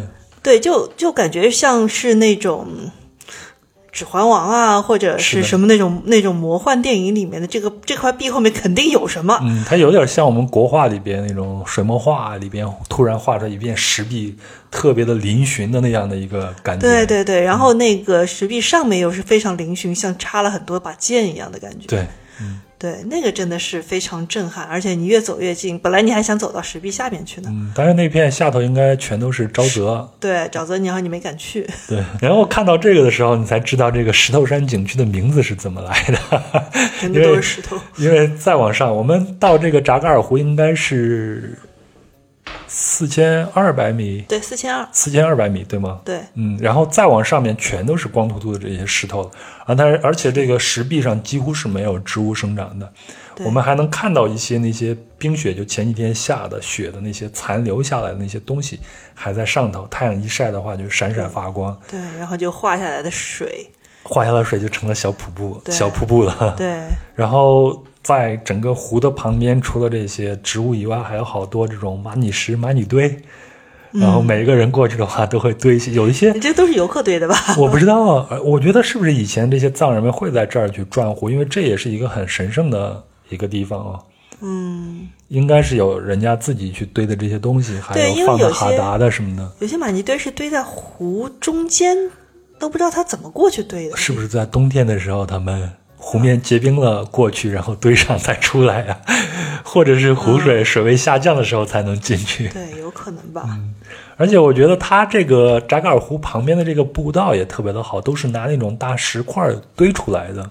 对，就非常的融入景景观的那种感觉。对你不会觉得它特别的突兀。你像我们在黄河那边，它就是单单给你搭了一个木栈道，你一看就是人工建出来的。嗯。但是扎嘎尔湖旁边的这些，你如果不仔细不仔细去看的话，你会以为它是天然的。但是它也很平整，而且它下头为了让那些山上留下的那个小泉水或者小瀑布的水能够流入到这个湖中间，它下头其实还是搭了一些空隙的，就是那个石头搭在那不是严丝合缝，它有很多的空隙，水是可以过去的。嗯。所以可见，这个景区设置的时候，他们是动了很多很多的心思的。对，我觉得它应该是吸取了那个另外一个景区，叫做年年宝年宝玉泽。嗯，我们原本是想去这儿的吗？对，因为年宝玉泽是因为那个，呃，好像是因为环境保护做的太差了。二零一八年的时候，就是因为游客呀什么的，把环境破坏的够呛，所以干脆就关闭了，然后再整改了。但是这个景区相对来说，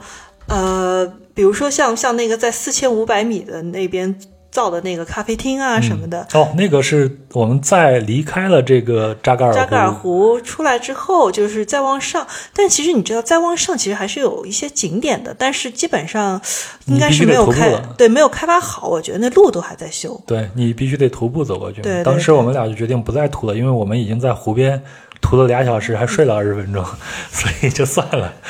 他这有一个咖啡厅，我这应该是咱们去过的海拔最高的一个咖啡厅了吧？是 四千五百米，你还买了咖啡，然后凹了造型啊。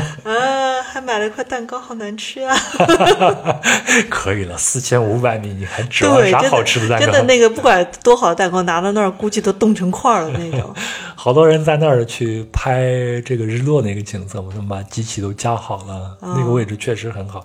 然后你再回头往下面去看的时候，也就是我们上山那条路去看的时候，真的就是一个大的一个宽阔的峡谷，嗯，然后两边全是这种嶙峋的石头，石尖山，对。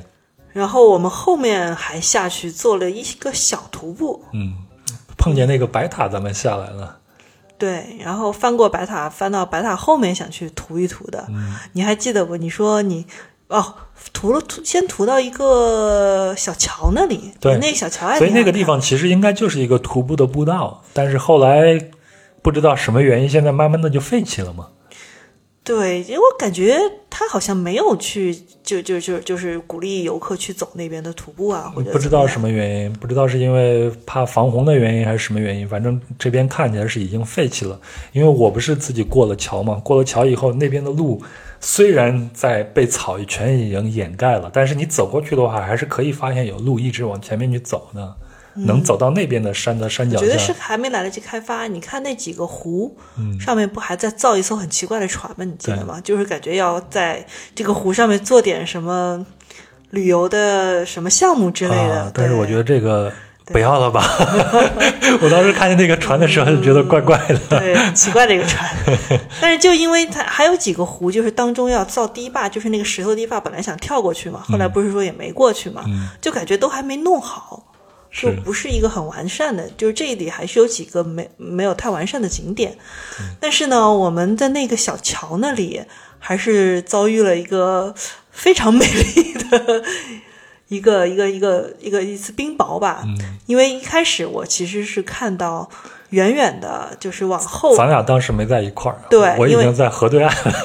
我在桥上面，嗯。然后你非说要去走桥那边的，呃看也看不见的那条路，然后你就走远了。然后我往你的另外一个方向看，就看到远远的那个阳。那天其实后来也来了一些云嘛，对，而且那个位置看景色，就是往高处看景色，非常的美。对，嗯然后就看到远远的那个云大概裂开了一条缝。然后那个阳光就洒下来，正好洒在那边的那个那片那个山上面，就把那片山上面照得特别亮，嗯特别漂亮。上帝之光出现了。对，就是那种，就你甚至能看到那个阳光一束一束的哗哗的，就是洒在那个那个那个山上面，那个树啊，然后那个石头都变得特别特别的亮。然后呢，在那个阳光当中又看到一些细细的雨丝，哦，你能看得见啊？对，我能看得见那细细的雨丝，我觉得哇，这太美了。然后我就拼命的叫你，过，哎，你快过来看呀，你快过来吓我一跳，我还以为你发生啥了。我就拼命叫你，然后你等你过来之后，我们才发现真的是没有经验啊！你看到这景色得赶紧跑啊！嗯那个雨就是冲你来的，是不是？对，其实那个我看到那个时候，它已经就是你想从你到我这儿就就这么点时间，他那雨就已经过其。实没多远，我跑过来也就两三分钟时间。，对，但是那个冰雹，你到桥上的时候，就是雨到了咱们这儿的时候，已经变成冰雹了吗？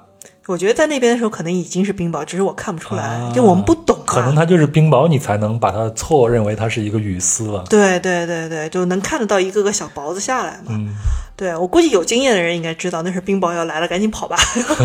结果我们俩只能扎扎实实的在那边挨了一顿冰雹。但是那个冰雹没有那么厉害，没有那么大，所以基本上算是刚结冰的那样一个小细柱子型，的吧？其实一共也就前后下了十分钟，对。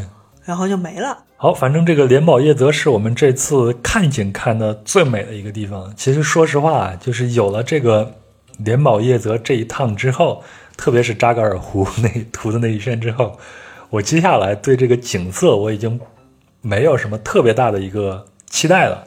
所以接下来就剩下我们我个人的一个最想去体验的一个项目，就是去一个藏族的村子里边去住一晚上。说起来住藏族村子这个事儿，你不是前面还跟我纠结了好久，嗯。说你答应，你答应我就敢住。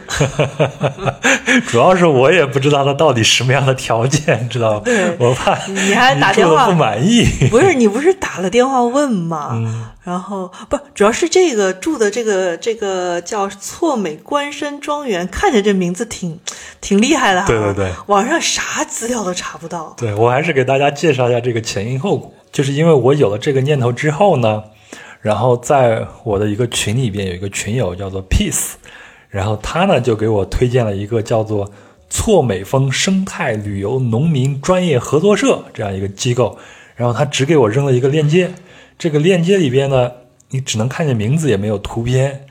我能看到这个地方叫做错美关山庄园，你一听见这个名字，觉得哇，这个地方肯定很高档吧？对，而且那个页 那个网页的页面也做的挺高，档的，而且那个页面一看就是给外国人看的，下面有各种的油管啊，呃还有 Facebook 呀，这各种的连接。然后你在网上呢也搜不到这个错美关山庄园的任何的信息，包括这个村子就叫泥嵌村啊。我在网上搜这个信息，除了这个大概是二零一四年还是一六年的时候，这儿发生了一场比较严重的泥石流灾害。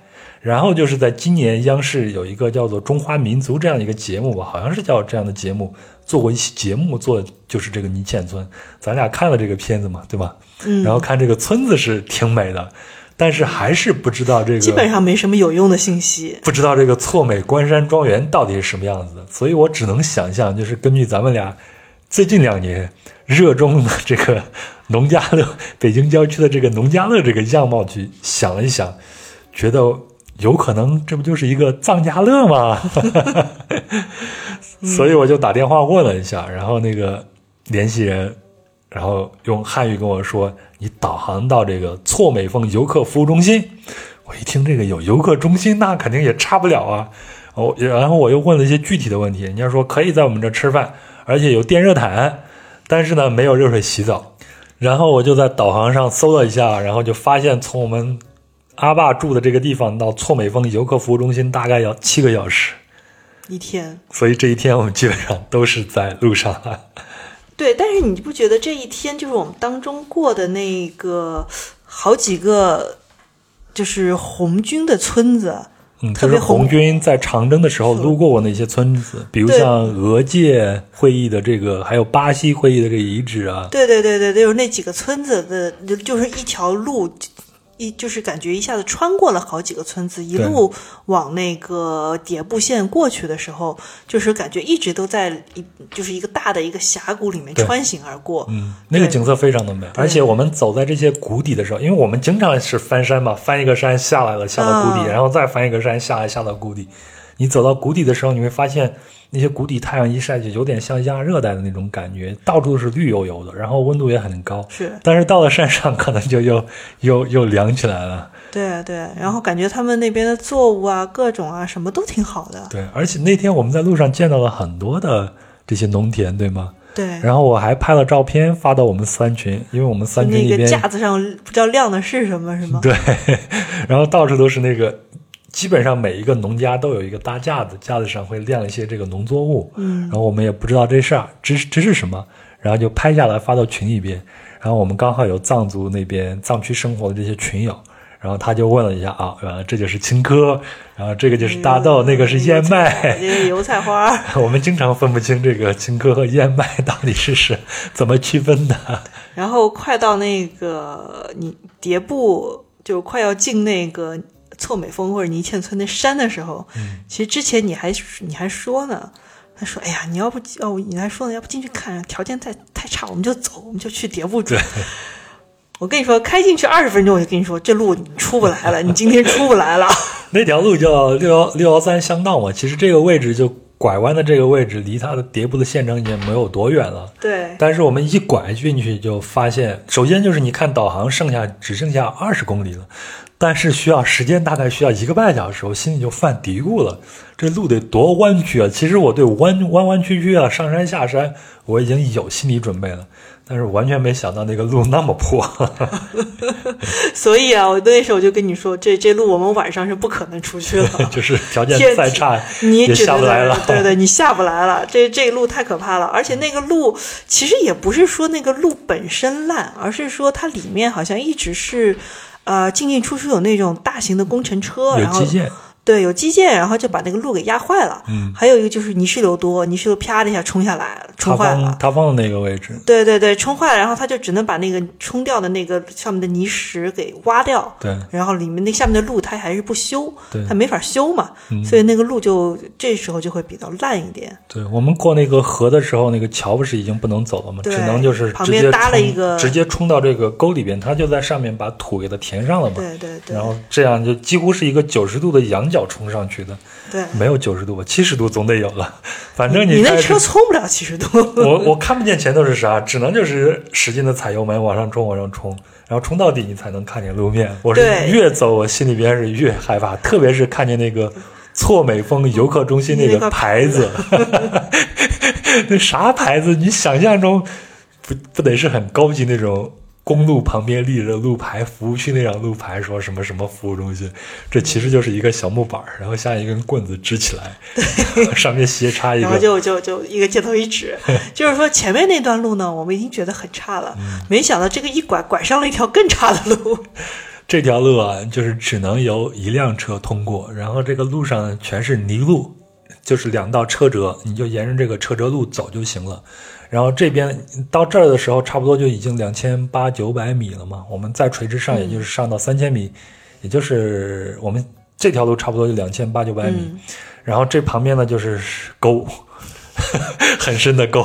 对这路就是直直的让你上，对我只能就是个之字形，直直的让你上。我只能贴着靠里边那条路，然后旁边这个树枝啊什么都在车上啪啦啪啦擦过来擦过去。这个时候我更理解了那个给我推销保险那个小伙子有多英明了。就知道你们为了保命不会保车的。对，问题是到了最上面的时候，发现居然还有一道木棍给你拦住了。对，就是往那个游客中心走到这儿，它有一个岔路，这边的岔路是往几户人家这边走嘛。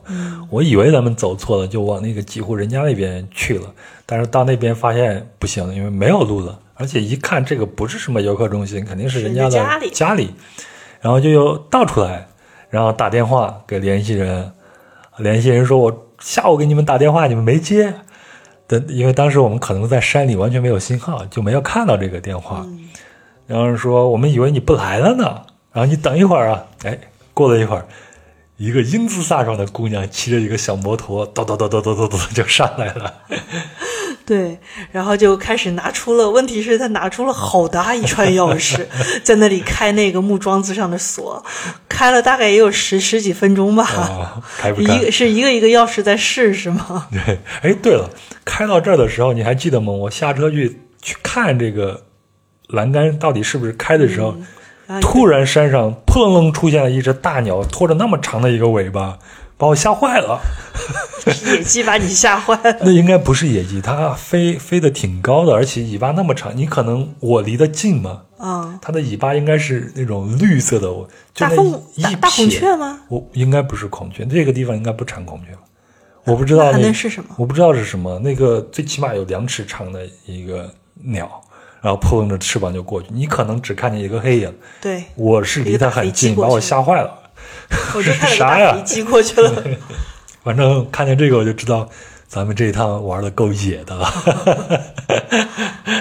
好，那姑娘最后还是把门给开开了嘛。啊这个姑娘其实就是我们之前一直打电话联系人的那个太太，但在这个时候我们并不知道她的身份，然后姑娘就把我们领领上去了，哎呀第一感觉就是山上没人呐，就几个木屋子对吗？有四五幢木屋子吧，没有，只有三栋，三栋木屋，只有三个小木屋。然后呢，另外还有一他栋们还有就是，仓库住宿的地方吗？对对对，有一个像就像一个游客中心吧，所谓的游客中心吧。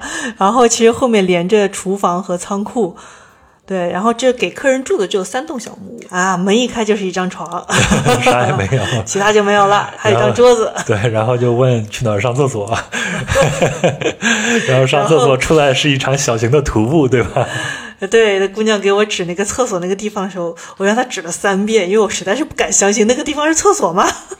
其实没多远，因为我们去的时候天已经黑了嘛。对，主要是啥都看不见对对，主要没有时间在那个天亮的时候好好探索一下。嗯，所以我们就当天晚上觉得这个地方还是挺荒凉，上个厕所还得出去走个几分钟，而且都是那种旱厕，你能听见屁股下头都是那种山涧里边的水在咆哮的那个声音，还有风的声音。在一起那么久，第一次手拉手拉屎呢，浪漫吧？太浪漫了。反正我在里边蹲的时候，你就得在外面待着，然后还要彼此说：“你还在吗？你还在吗？”就得不停的说话。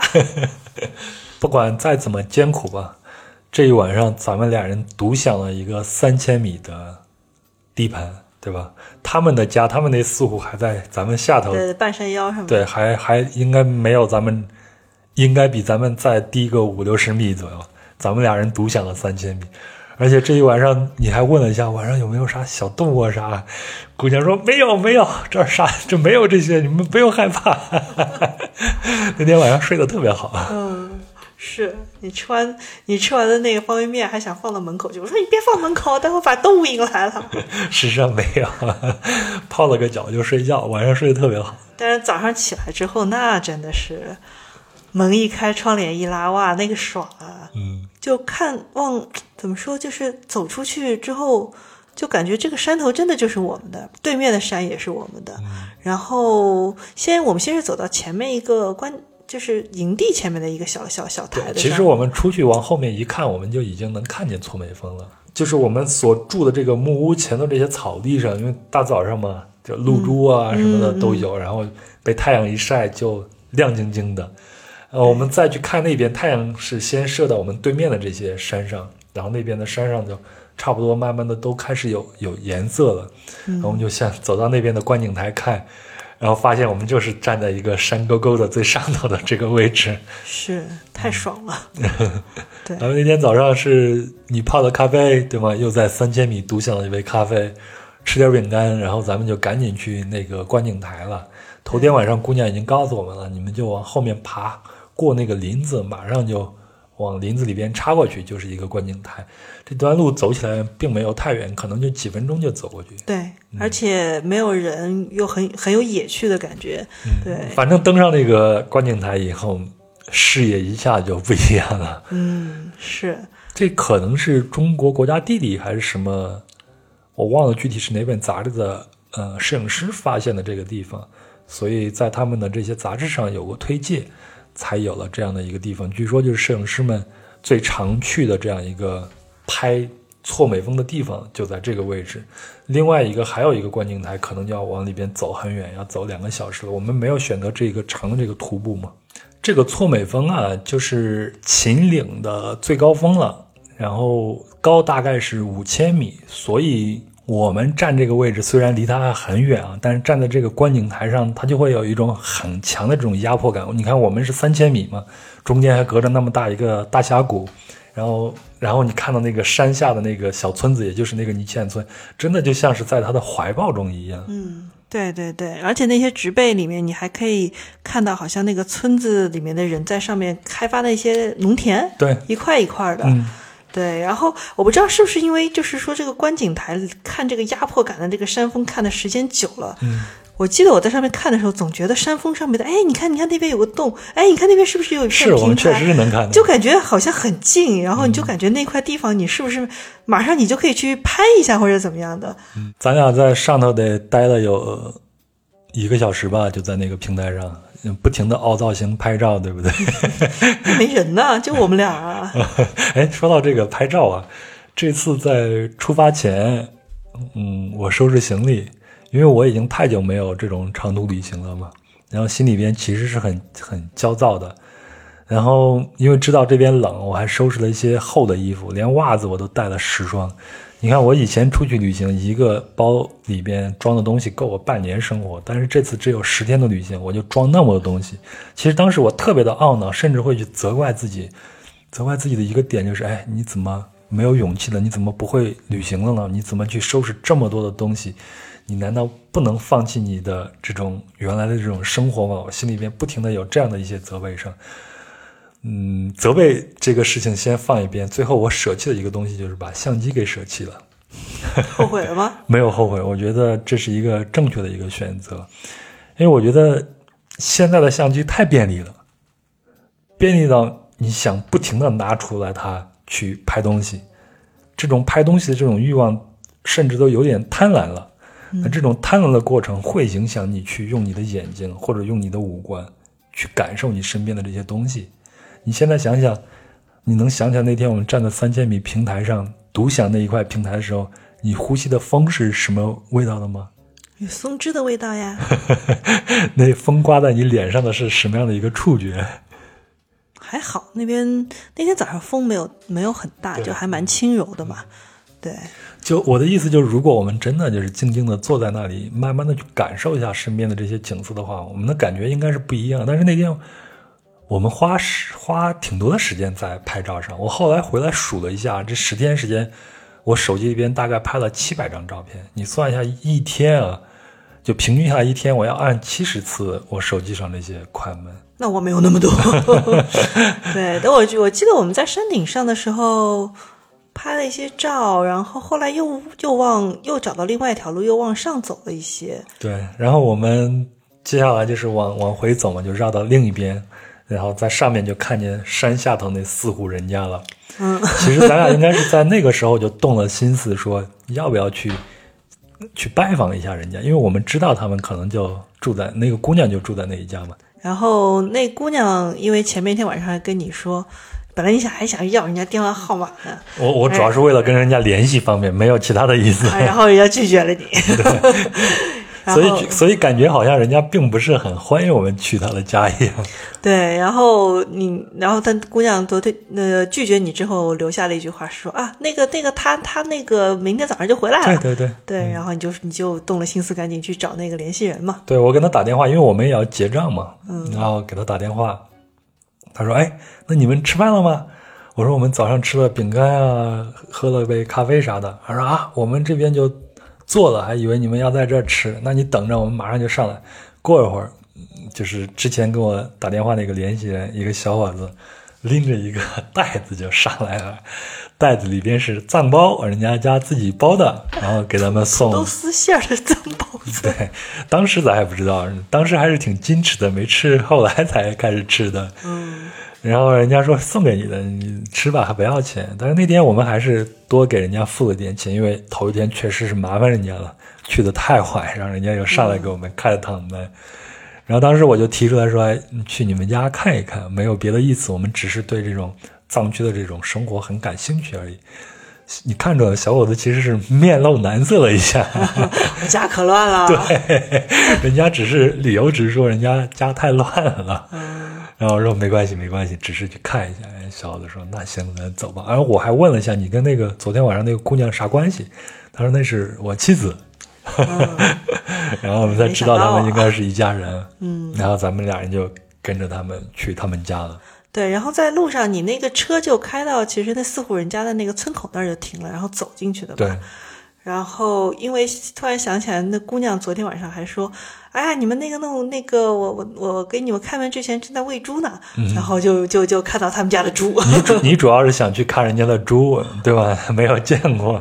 没有那那个藏香猪还是叫也叫蕨麻猪，那黑黑的，它因为它不大，就是不是那种很大很蠢那种，就就小小的，还挺可爱的，在那地里拱啊拱的，就还真的还好。进他们家门，先是穿过了。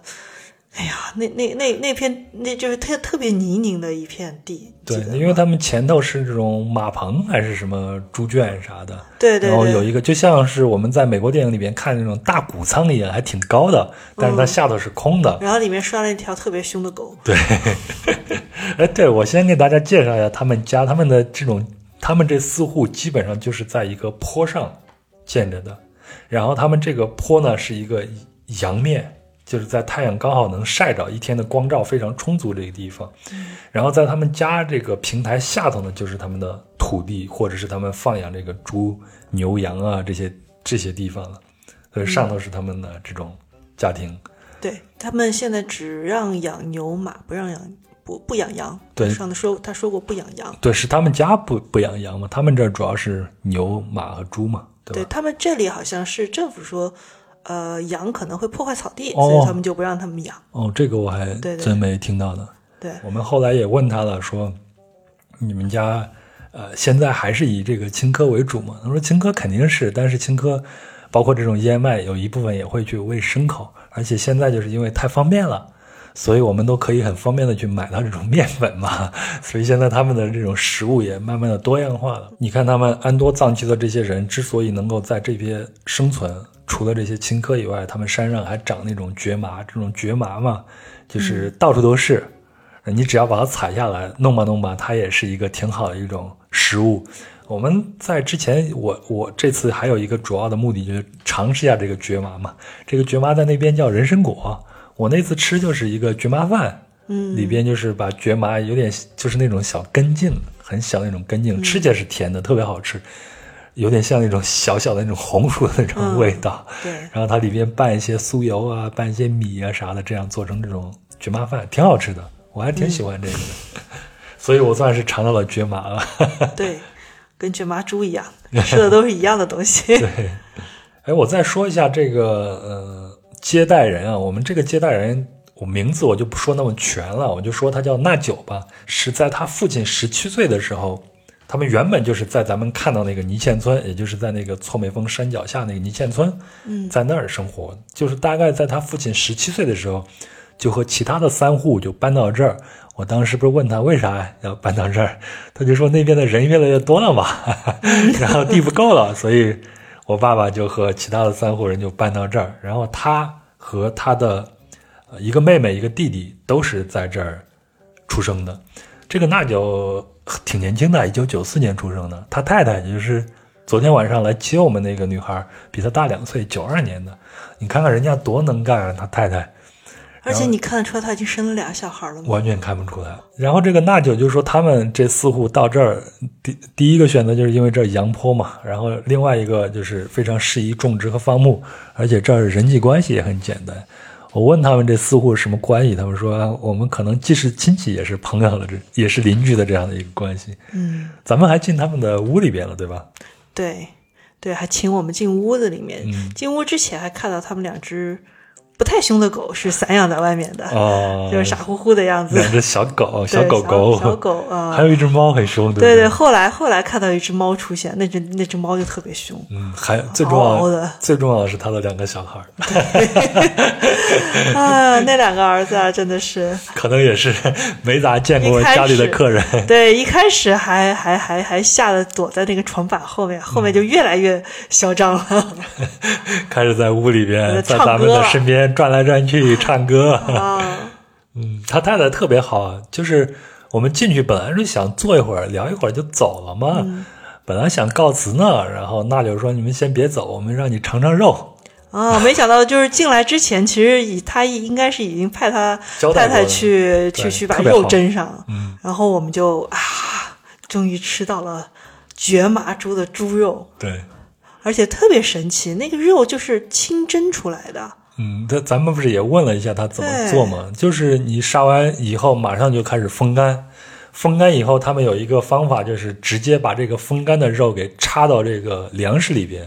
我说啥粮食？他就说就是那个燕麦或者青稞嘛，直接插进去，插到这里边以后就不会生虫了，嗯，所以就这样保存下来。那你吃的时候直接嘎下来一块儿，然后直接拿白水去煮，而且他那就跟我说说什么都不放，就是风干的时候也不放盐。对他们说放了盐反而会坏。会是的，而且你在烹饪的时候，就是白水煮的时候也一点盐都不加，但是我们吃起来那个味道像腌过的，咸丝丝的，对吗？嗯特别的好吃，而且那个肉虽然看起来你会觉得柴柴的，会夹牙缝啊啥的，但吃起来完全没有。就其实吃起来真的有点像火腿的感觉。然后这个房间参观完，这个房间应该就是他们住的这个房间。你进去以后很简单，基本上进去就是一个，你能看见一个连着这个火炉的炕，嗯，嗯。有火炕。对，然后这个就是他们，因为他们这儿比较冷，也没有其他取暖设备，主要就是把这个炉子给打开，然后你可以烧水啊、烧奶茶呀、啥的，嗯，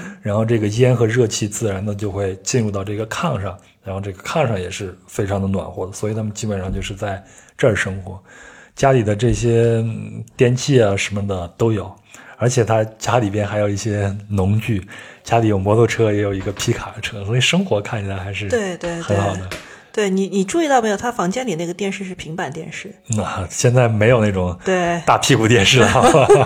对，挺大一个平板电视，然后拿那个布盖起来的。对然后我在他那个电视机柜下面的那个柜子里面，我瞟了两眼，看到了还有一些。啊，女士用的护肤品啊，哦爽肤水啊，乳液啊，哎呀，就是姑娘还挺爱美的。嗯，那当然，爱美之心，人皆有之。对然后就问他们的这种基本的呃生活，他家主要就是一方面就是这些呃耕田农作物，对吗？这个主要是由他太太来打理的嘛。然后他主要就是搞这些牧业，然后另外就是出去挖虫草嘛。嗯，那错美峰那边四千米左右这种雪线上是有虫草的。他不是说，他去那边挖的时候也碰见过雪豹呀啥的，而且咱们问他这个山山林，就他对面这些山林里边有啥？他说啥都有，还有熊呢，熊啥都有。所以我那天晚上看的那只鸟到底是啥鸟？然后他还带咱们去看了他父母的那那一间房间，那个房间就更大一些，更传统一些了。嗯，然后进去以后，首先最显眼的位置是挂的领袖像，所以它里边还有一个小小的一个经堂嘛，上面照片当然是他们的宗教领袖了。然后摆的还有那种法鼓，就是敲的那种鼓。这个鼓，他当时还特意跟我介绍，但是我不知道这个本教和藏传佛教这些法器有什么区别，反正就悬在他们家的那个位置。然后我还看见他们家有那种啊漆成金色那种大圆盘，我还以为是蒸笼的，我还问人家，哎，这个是不是蒸包子用的？结果人家跟我说啊，这个是就是放烧热水的。平常我们的水都储存在这儿。哎，还看到他们那个做酥油那个机器，对吧？对，现在是一个是是一个手动转的那个机器，对，就有点像我们那种我们小时候那种绞肉机那种形状，你手一摇，然后把那个东西给它挤他两个儿子还真相给你演示了一下。因为之前咱们俩看那个纪录片，就写泥泥县村的，嗯。他们做这个酥油是用那种很传统的方式，就有点像那种春米一样那种大的罐子，把那个酥油放到里边，然后。然后上头拿一个大木棍子，在不停的去搓，不停的搓，要搓四十分钟左右，才能把奶和脂肪给它分离出来，然后那个脂肪那个部分就是酥油的。但是现在有了这个机器，肯定就方便了很多了。央视为了拍的时候，可能特地让他们把手动的拿出来了吧？但是现在都慢慢的越来越现代化了，所以他也说以前没有路的时候出去一趟很难，但是现在就容易的多了。但是他们的就是通往他们这似乎这个路啊，确实还是有点有点差的。不他也说了嘛，你还真敢开上来，这个路啊，平常有的游客就根本就不敢开上来，而且就是一下雨一下雪，这个路就不行了。对，不要说我们，他们自己可能也都出不去嘛。嗯，但他那个小皮卡还是可以的，看起来底盘也高，砰砰砰的就出去还有了。摩托呢，反正我对他们夫妻俩的感觉是非常的好的，你你感觉怎么样？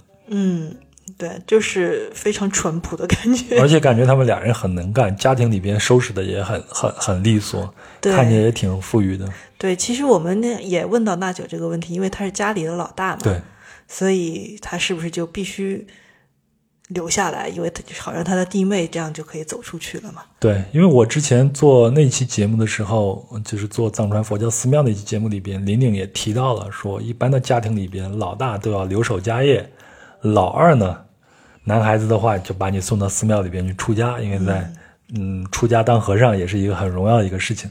老三呢，如果有老三的话呢，就可以出去跑马帮了，做生意了，对吗？这样就是一个资源的合理利用嘛。所以就向娜九去确认了一下，但是大九的话，其实就是我不知道他是认，就是我们问到这个问题的时候，我感觉他有一些认命。对啊，我就是应该留下来嘛。嗯，对，然后让弟弟也好出去，他弟弟在外面开挖掘机，好像是对，开挖掘机的，对，妹妹然后妹妹妹妹在上大学，嗯，对，就是这样，让弟弟妹妹就好出去了嘛。对，对，但是我不知道他是这种，因为他初中读完也就不读了嘛。嗯。对，对，所以他的汉语都是在学校里边学的是是是，啊、对，而且他现在两个孩子不是也在，他说也在县城里边读书，而且他和他的太太还要去陪读呢。对对对，轮流去陪读啊什么的。嗯对教育还是挺重视的。嗯，所以咱们走的时候，我还是问了他一下，我就觉得这儿好像比旱地山区的，你比如像我老家那些山区农民，我感觉比他们的生活要好一些，无论是赚钱的水平还是生活水平都要好一些。他就跟我说说，他们这儿主要就是半牧半半农，而且那些只放牧那些纯粹的牧民，在他感觉可能生活会更好一些。唯一有点苦的话，就是冬天去放牧的时候会有点苦，嗯其他时间就 特别的好，特别是夏天就很舒服。我还问了他一句，你还记得吗？我说你每天看这样的景色和过这样的日子，而且你也是出去过的人，因为他经常要去县城里边去打交道，甚至去别的地方嗯旅行啊啥的。嗯我说你也是看过外面世界的人，你会觉得这样的生活你会腻了吗？那就当时就很憨厚的笑一下，就就说他说我习惯了，而且呢，有的时候我去县城待了一段时间，回来以后，特别是我回到那边，那就指那个错美峰那边，那牧场在那边，说我去那边发牧，我到那个牧场的时候，我觉得特别的轻松。很简单。嗯，对，我记得他说过一句：“县城里人太多了。”对。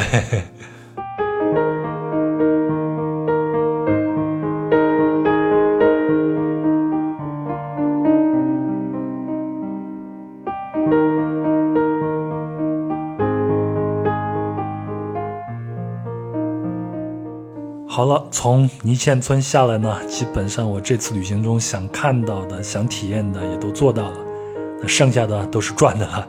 接下来我们还去了卓尼县，想去了解一下藏区的土司制度，但是这里的羊土司纪念馆关闭了，不知道什么原因。